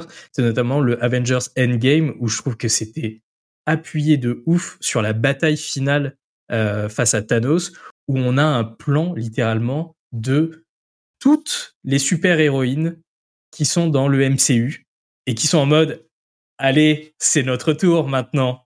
Et je trouvais que c'était vraiment, mais oh, c'était nul. C'était nul. Ah, c'était gros sabot. Et justement, tu vois, tout à l'heure, je te disais euh, de la représentation des, des femmes héroïnes. Ouais, j'allais rebondir ce que tu disais. Et eh ben, bah, et ben justement, c'est là où j'ai trouvé qu'il y avait une certaine dissonance. C'est la représentation de la société matriarcale dans mhm. Black Panther est très bien faite, mhm. mais malheureusement gâchée par le traitement euh, de l'arrivée de Shuri en tant que Black Panther. Et, et, j'étais là en mode, bah non, c'est trop dommage en fait. Pourtant, elle aurait, elle aurait pu vraiment euh, avoir un hype de malade et euh, et avec tout ce qu'on s'est dit pendant le podcast, avec euh, quelque, quelque chose de subtil dans la collaboration avec Talocan et autres. Mhm. Et malheureusement, il y a vraiment cette euh, division entre la société matriarcale, pardon, hyper les femmes fortes, qui se gère avec la reine, et tout d'un coup la jeune Shuri qui se retrouve à devoir dépendre de la force de Black Panther pour, pour enfin se légitimer en tant que reine. Je me suis dit, ah, pareil, je me suis. Il y a deux, trois fois où ça m'a sorti du film, où je me suis dit, oh non, trop dommage, quoi. Et encore, tu vois, je suis complètement d'accord sur le côté euh, gros sabots, tu vois. Sur... Moi, j'ai pas de problème, en fait, avec les gros sabots dans le cadre de la représentation, dans le sens où, parfois, je me dis, bah, en fait, faut bien commencer quelque part. Allez, on y va. Ok, c'est pas subtil, mais on y va. Mais là où j'avais eu du mal sur Endgame et où je trouve que c'était bien, bien géré sur le premier opus et le deuxième opus de Black Panther, c'est que pour moi, là, c'était pas des gros sabots le, mmh. le, cette scène dans Endgame, c'était du cynisme qui était montré. Tu vois, c'était vraiment, mmh. euh, moi je le voyais vraiment comme ça, en mode, vous voulez, tenez des cadeaux. Ouais, Hichem. Ben, en fait, moi, du coup, pour un petit peu revenir sur euh, ce côté de euh, que dit Chris, c'est c'est là où j'attendais aussi un peu Ryan Coogler pour traiter ça. mais donc, de toute façon, j'ai fait mon deuil sur ce sujet, c'est pas pour le relancer. Mais quand on commence le film, on voit que c'est la reine Ramonda qui est euh, en charge, que ses Dora Milaje, elles sont en place, que sa société. Euh, après, c'est peut-être les effets où euh, ils ont un peu redesigné la ville. Je trouve le Wakanda bien plus, encore plus beau quand on le voit au début que dans le premier film. Et, et là, je et là, je m'étais dit, ah, peut-être qu'on va un petit peu parler de ce qui s'est passé pendant ces cinq années, qui ont disparu. Mais et comment le Wakanda a réussi justement à survivre ces cinq années en disant bah, T'Challa il arrive, il dit et en fait on est riche. Et après bah, il se fait il, il, disparaît après le blip le snap de Thanos. Il revient au bout de cinq ans. Et bah, ces cinq années où la reine Ramonda en fait elle a été en charge où, où cette société matriarcale a fonctionné. Finalement c'est pas pas exploité et, euh, et c'est encore une belle occasion manquée en fait pour le film quoi de et sans être forcé parce que c'est quelque chose qu'on aurait attendu. Bah effectivement c'est euh, c'était ce qui était indiqué en tout cas sur l'une des premières versions du scénario. On reboucle un peu avec le début du podcast et euh, bah justement pour moi c'est l'occasion peut-être de conclure ici peut-être en quelques mots. Qu'est-ce qu'on en retient? Qu'est-ce que vous vous en retenez finalement de ce deuxième opus de Black Panther? Peut-être Brice, si tu veux commencer. Euh. Alors, ce que j'en retiens personnellement, c'est, euh, comme j'ai pu le dire au tout début, c'est, euh, ça reste un des meilleurs films de la phase 4. L'autre étant, à titre personnel, The Eternals. Malheureusement, j'ai peur que dans quelques semaines, moi, j'oublie déjà la plupart des choses qui se passent dans le film. Je sais pas, par exemple, Ironheart, je l'ai déjà oublié. J'ai envie d'oublier aussi les Midnight Angels. Non, mais en vrai, en soi, ça reboucle un peu avec ce qu'on s'est dit. Il se passe beaucoup de trucs dans ce film. Beaucoup de trucs, beaucoup trop de trucs, des... Enfin oui, c'est ça, on nous introduit des personnages, on prend pas forcément suffisamment de temps de, nous les introduire, en tout cas pour certains. Et comme tu dis, il y a de chances que ça soit un peu oubliable derrière, ou en tout cas qu'on on se fera peut-être à un moment donné, ah ouais, c'est de là que je les ai vus. Il a, il a peut-être ce problème aussi d'être un peu un film de transition parce que tu sais que beaucoup de choses qui sont abordées euh, vont finir euh, dans des séries. Ironheart, on le sait. Bah, pour, le reste, ça va finir dans Secret Invasion. Enfin, c'est, tu vois, c'est, ça, va redistribuer des choses comme ça. Et euh, bah, le film, à part du coup le contrat qui qu'il arrive à remplir pour le deuil de Chadwick Boseman et pour la mort de T'Challa, bah, le reste, en fait, euh, c'est pas. Il y, a, rien d'achevé, en fait. C'est dommage. Bah, c'est des pistes. C'est vraiment des pistes. J'aime bien aussi ce moment euh, pour Riri, là. Tu sais, quand elle part et en fait. Ah non, non, non, mais tu rends le jouet quand même. Hein. C'est dans ta série que tu vas le, tu vas le développer dans ta série, hein, parce que là. Euh, voilà, c'est. tu l'auras probablement dans le tout dernier épisode. C'est. En attendant, tu vas garder ton armure pourrie pour la série, parce que, bah. Enfin, les moyens. Il y a une série Disney Plus quand même, il y a des abonnements là. L'armure, elle est pourrie d'ailleurs. Ah bah les... Bah non, de toute façon, non. C'est, je pense que ça mériterait tout un podcast, le dernier tiers, parce que le dernier tiers, avec vu les articles qui sont sortis sur les conditions de VFX, ça mériterait tout un podcast. Et malheureusement, on n'aura pas le temps là, là, sur ce premier pilote, en tout cas, on n'aura pas le temps. Christine, peut-être, euh, toi, qu'est-ce que tu en as retenu? Est-ce que finalement, tu as quand même passé un bon moment devant?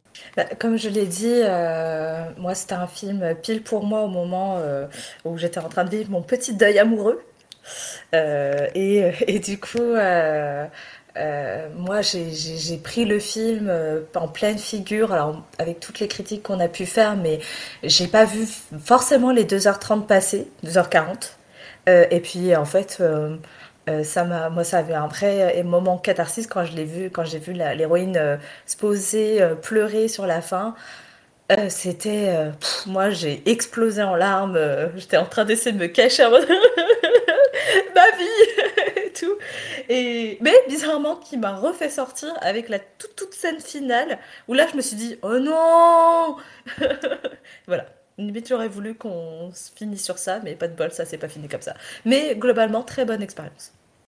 Et est-ce que toi aussi, Eric, ça t'a fait une catharsis, euh, ce deuxième opus? Eh, le, ça a attaqué très fort à ce niveau-là, donc euh, ouais, y a, le, le, film a pris à deux trois moments, parce qu'il y a vraiment des, c'est ce que je disais un peu tout à l'heure, des, passages d'émotion qui fonctionnent bien. Il y a quelques moments super-héroïques aussi, parce qu'on n'a pas tellement parlé de, ça, mais ça reste un film de super-héros où, où, ils font des trucs un peu bigger than life. Et même s'il y a des soucis de VFX, moi je trouve que les parties de, combat, les par... juste de Namor lui-même, face à Mbaku, face à Shuri, fonctionnent bien pour du super-héros. Je trouve que la chorégraphie et ça, ça, ça, envoie. Maintenant, sur un film aussi long, c'est vrai que ça fait, euh, ça assez assez peu d'éléments que j'ai vraiment beaucoup aimé. Et euh, donc j'ai une impression de ouais, ok, assez longue, diffuse. Donc euh, pas, pas passer un mauvais moment, mais je vais typiquement moi c'est pas mon film préféré de la phase 4. Et j'ai pas très très envie de le revoir là tout de suite. C'est lequel ton film préféré? Euh, J'ai envie de dire Doctor Strange 2 avec Shang-Chi pas loin derrière. Parce qu'ils font leur truc à eux, dans leur délire à eux, et dans un temps suffisamment réduit pour que justement, je trouve que les, le, rythme se tienne un peu plus, même si c'est un petit ventre mou dans Shang-Chi. Mmh. Bah, peut-être qu'on aura l'occasion d'en reparler une autre fois. Hichem, finalement, alors, ce Black Panther. Bah, tu vois, autant. c'est un peu ce qui m'arrivait à l'école avant. C'est En gros, Ryan Coogler, c'est un bon élève, c'est même un excellent élève, mais qui, du coup, j'avais pas compris la première fois pourquoi il est allé chez Marvel. Je me suis dit qu'ils allaient, ils allaient le foutre en l'air. Que c'était après deux films, après Fruitvale Station et Creed, qu'il allait chez Marvel et j'avais très peur qu'ils foutent en l'air parce qu'ils ont l'habitude de prendre des réalisateurs un peu indés et, d'en faire ce qu'ils veulent. Euh, John Watts sur Spider-Man, qui est absolument un mec ultra absent, qui n'existe pas et qui a dû tourner une seule scène, euh, qui est la scène la plus jolie de Spider-Man No Way Home, qui est le plan séquence euh, complet dans l'appartement. et j'avais peur de ça. Ryan Coogler, il a prouvé qu'il avait réussi à garder son film pratiquement, sauf le dernier tiers dans le premier Black Panther. Et là, j'ai l'impression qu'en fait, il a perdu la main. Il a réussi à faire 40 minutes et c'est les 40 minutes les plus euh, exceptionnelles. Les échanges entre Ramonda et Okoye, euh, la scène dont euh, parlait à la fin qui est, qui est magnifiquement tournée, qui est réelle, qui, est, qui fonctionne très bien, sans musique, juste avec les images. Euh, et d'autres, et pareil, la scène de début. Donc, c'est des scènes qu'on sent qui sont tournées par Ryan Coogler, et puis t'as tout le reste. Et autant euh, je serais un peu plus difficile. Je pense qu'il faut qu'il se barre. C'est terminé. Parce que c'est son plus mauvais film. Et il faut qu'il se barre, il faut qu'il se casse de Marvel et qu'il aille faire ses trucs. Euh, parce que autant on s'en fout quand un John Watts fait de la merde chez Marvel parce que bah, il a fait trois films qui étaient pas ouf. Je m'en fiche de comment il s'appelle? Peyton Reed qui fait les Ant-Man. Parce qu'en fait, euh, si le mec il, arrive à allumer une caméra, bah, je suis content pour lui. Euh, mais, quand, mais que Ryan Coogler fasse un film de 2h40 et qu'il est si qu'il est si peu à raconter, et même quand on dit qu'il y avait beaucoup de choses à gérer, c'est un réalisateur en qui j'ai confiance pour gérer autant de sujets. Mais là, en fait, il se fait écraser. Il s'est fait écraser. Et j'aurais bien aimé que si vraiment il avait envie de faire ce film réellement, bah, j'aurais aimé qu'il prenne le temps, quoi. Qu'il peut-être le sorte dans 3 ans, 4 ans. Qu'il ait pris le temps de digérer euh, la mort de Chadwick Boseman, et son sujet plutôt que, comme disait Eric, euh, on a l'impression qu'il y a des restes d'un scénario qui sont mis au lance-pierre. Euh, la mort de la reine Ramonda, qui finalement euh, est là et qui, tu dis, c'est pas un réalisateur qui, qui, rate ça de faire deux scènes de funérailles dans le même film. Donc voilà, c'est toujours le, haut du panier de la phase 4, mais quand on voit la gueule de la phase 4, je sais pas si c'est un compliment. En tout cas, du coup, pour euh, conclure, et puisque encore une fois, vous m'avez demandé mon avis, donc je vais vous le donner. Alors, Arthur Et toi Qu'en retiens-tu? Non, honnêtement, je pense que je suis plutôt d'accord avec euh, tout, tout, ce qui a pu être dit là durant, durant ce podcast. Pour moi, c'est un film qui a voulu dire beaucoup, beaucoup de choses, qui reste sincère sur certains moments, et du coup, c'est ce qui fait la force de ce film-là. C'est vraiment un joli film de cette euh, phase 4 du MCU. Moi, je serais pas aussi tranché que toi, dans le sens où j'aimerais voir, euh, j'aimerais voir Ryan Coogler rester là-dessus, euh, superviser cette franchise-là. Et parce que l'air de rien, même si c'est avec des gros sabots ou, ou autre, bah, il y a des messages forts quand même qui sont donnés dedans et qui sont donnés sur des films qui sont très très grand public. Pour conclure le podcast. Et ah Michael B. Jordan est ultra sexy. Alors, j'ai découvert qu'il y avait des fils entiers sur Michael B. Jordan mais on n'en parlera pas sur cet épisode-ci. Il est ultra sexy dans sa scène. Regardez Creed, le troisième opus euh, bah va sortir cette année. Euh, pour conclure ce premier épisode et ce premier pilote de Perso Café, j'ai demandé à certains si jamais ils avaient des recommandations à nous, à nous soumettre euh, de choses qui les ont touchés, de choses qu'ils ont pu voir, des choses qu'ils ont pu essayer, jouer, etc. Et je crois que certains d'entre vous ont quelques recos. Brice, si tu veux bien commencer avec la tienne? Alors je vais essayer de faire très rapide parce que je pense que je peux m'emballer pendant une heure dessus et faire tout un épisode de podcast. Je vais vous parler de Marvel Snap. Marvel Snap, c'est un jeu de cartes euh, avec deck building, un truc un peu classique, hein, comme euh, vous avez avec Magic, avec Runeterra et, euh, et Hearthstone. Et justement, c'est fait par des anciens de Hearthstone, dont Ben Broad, qui, qui chapeautait un peu le projet. Et ça vient à mon sens, gommer tous les défauts de ces jeux-là. ça, va, ça va éliminer plein de choses. Déjà, les parties sont ultra rapides. Ensuite, bah, il est pratiquement pas pay to win, même s'il est gratuit, parce que c'est un jeu mobile qu'on peut aussi trouver sur Steam. Et donc, ça s'axe sur principalement. Alors, on a, un plateau avec trois lieux qui sont aléatoires à chaque début de partie. Et chacun a son petit deck de 12 cartes, donc avec plein, plein, plein de héros de Marvel, avec plein de représentations et des variantes de leurs apparitions dans les comics. Et chaque carte et chaque lieu a ses effets. Et du coup, faut, faut jouer comme ça pendant six tours, qui, ouais, qui vont durer 3 à 4 minutes, le temps parfait pour, pour jouer sur les toilettes.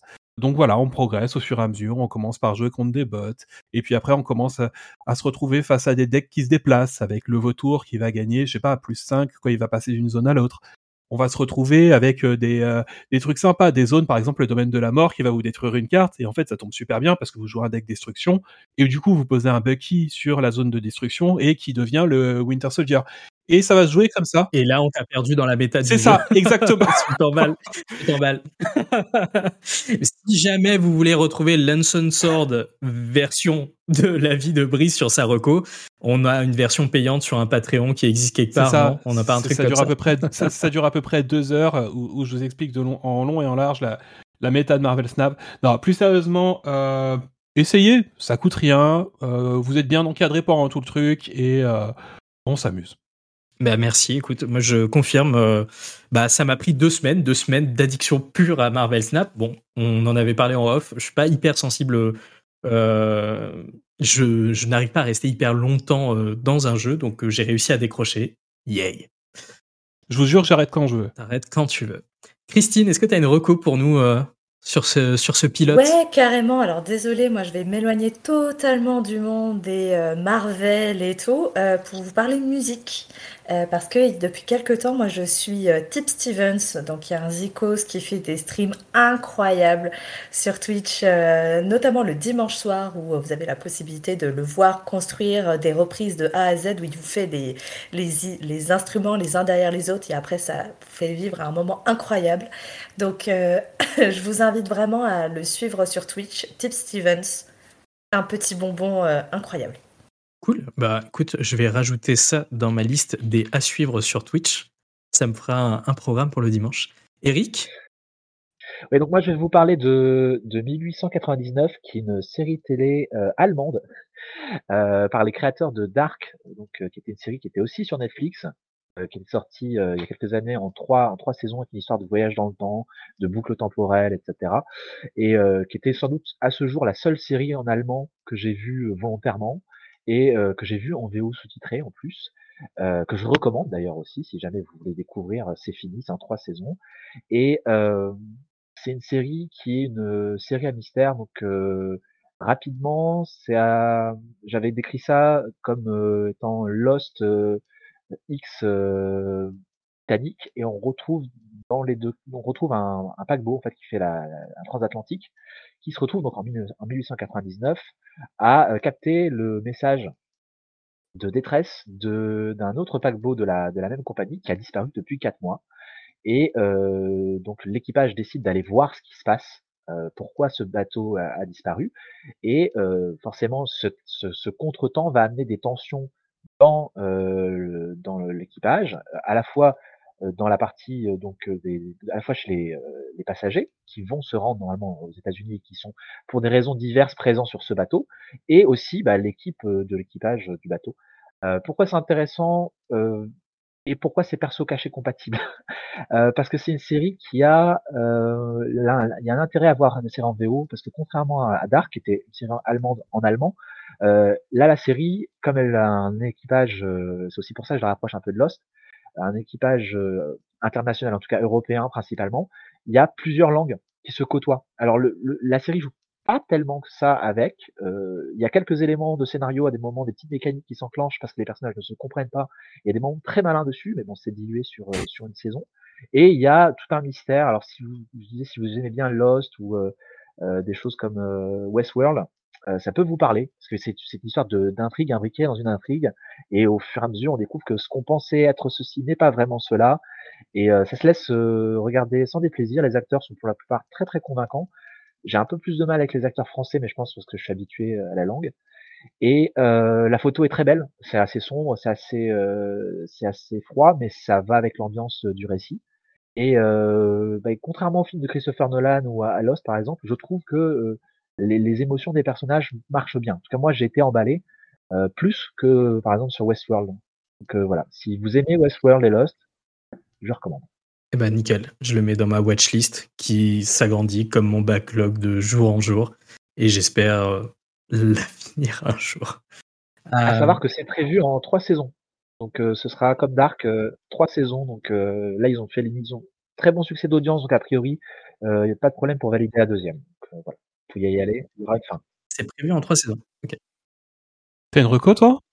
Et pour mes recos de mon côté, moi je vous conseille de regarder le dernier spectacle d'Hassan Minaj sur Netflix qui s'appelle The King Jester. Et alors, Hassan Minaj, moi, c'est, euh, j'en profite, on est sur le premier, je vous balance direct. Hassan Minaj, c'est un humoriste, comédien, euh, commentateur politique qui est euh, indien-américain. Et donc, qui a deux, deux shows qui sont sur Netflix. Le premier qui s'appelait The Homecoming King et le second qui s'appelle The King Jester et donc qui parle de, du fait de grandir avec une double culture, donc la culture américaine et la culture indienne. Il revient sur des éléments forts, donc plus dans Homecoming King sur euh, bah, les événements du 11 septembre, ce que ça implique pour lui qui est issu d'une famille musulmane indienne américaine. Et je trouve qu'en fait c'est un modèle de représentation assez fort. En tout cas pour moi c'en est un. Je suis très content de l'avoir découvert, même si c'est un peu sur le tard, je suis très très content de l'avoir découvert. Et il a un show également qui s'appelle Patriot Act, qui décrypte l'actualité euh, internationale. C'est mordant, c'est percutant, et je pense que beaucoup, beaucoup, beaucoup d'humoristes devraient s'inspirer de cette manière de créer, de créer de l'humour. Voilà. En tout cas, merci beaucoup d'avoir été présent et d'avoir répondu présent euh, sur ce pilote. Ouais, vas-y. Juste Arthur, je voudrais quand même une précision. Le spectacle, tu l'as vu sur Netflix Je l'ai vu en vrai je suis allé sur euh, Paris, je me suis bougé parce que c'est la première fois qu'il venait en France et j'ai fait let's go. Voilà, je, je paierai ma place et je voudrais être dans la salle pour voir ça euh, parce que je voulais justement voir si euh, ce qu'il dégageait à travers ses vidéos et à travers ses shows qui sont montés était la même chose. Est-ce que c'était la même aura et la même vibe qui dégageait en vrai Et c'est le cas. Donc franchement là-dessus rien à redire. Allez-y, c'est vraiment c'est vraiment intelligent, quoi. C'est vraiment très très intelligent. Et, on regardera sur Netflix euh, euh, comme tu peux regarder ça sur Netflix. Et c'est là-dessus qu'on va arrêter du coup ce pilote de Perso Café. Merci beaucoup à vous d'avoir euh, répondu présent à l'appel. Encore une fois, N'hésitez pas à nous faire des retours sur ce pilote. Tous les retours seront bons à prendre pour pouvoir en faire d'autres, pour pouvoir s'améliorer. Il y a peut-être des choses que vous avez appréciées, d'autres un peu moins. Peut-être que vous avez trouvé ça trop long, pas assez long. Bref, faites-nous vos retours on les appréciera, on les regardera avec grand plaisir. Merci à vous. Merci aussi Arthur d'avoir fait la présentation. Bah avec grand plaisir. Euh, mené cette émission euh, d'une main de maître. Donc euh, et merci à vous tous et vous toutes. Merci beaucoup. Et puis bah, on peut se dire à la prochaine. Ciao ciao. Bisous bisous. Habillage sonore manquant. On fait des gros bisous.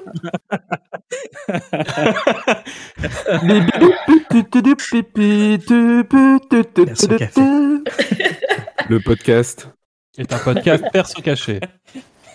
C'était un rêve à réaliser. Oh, non, non, non.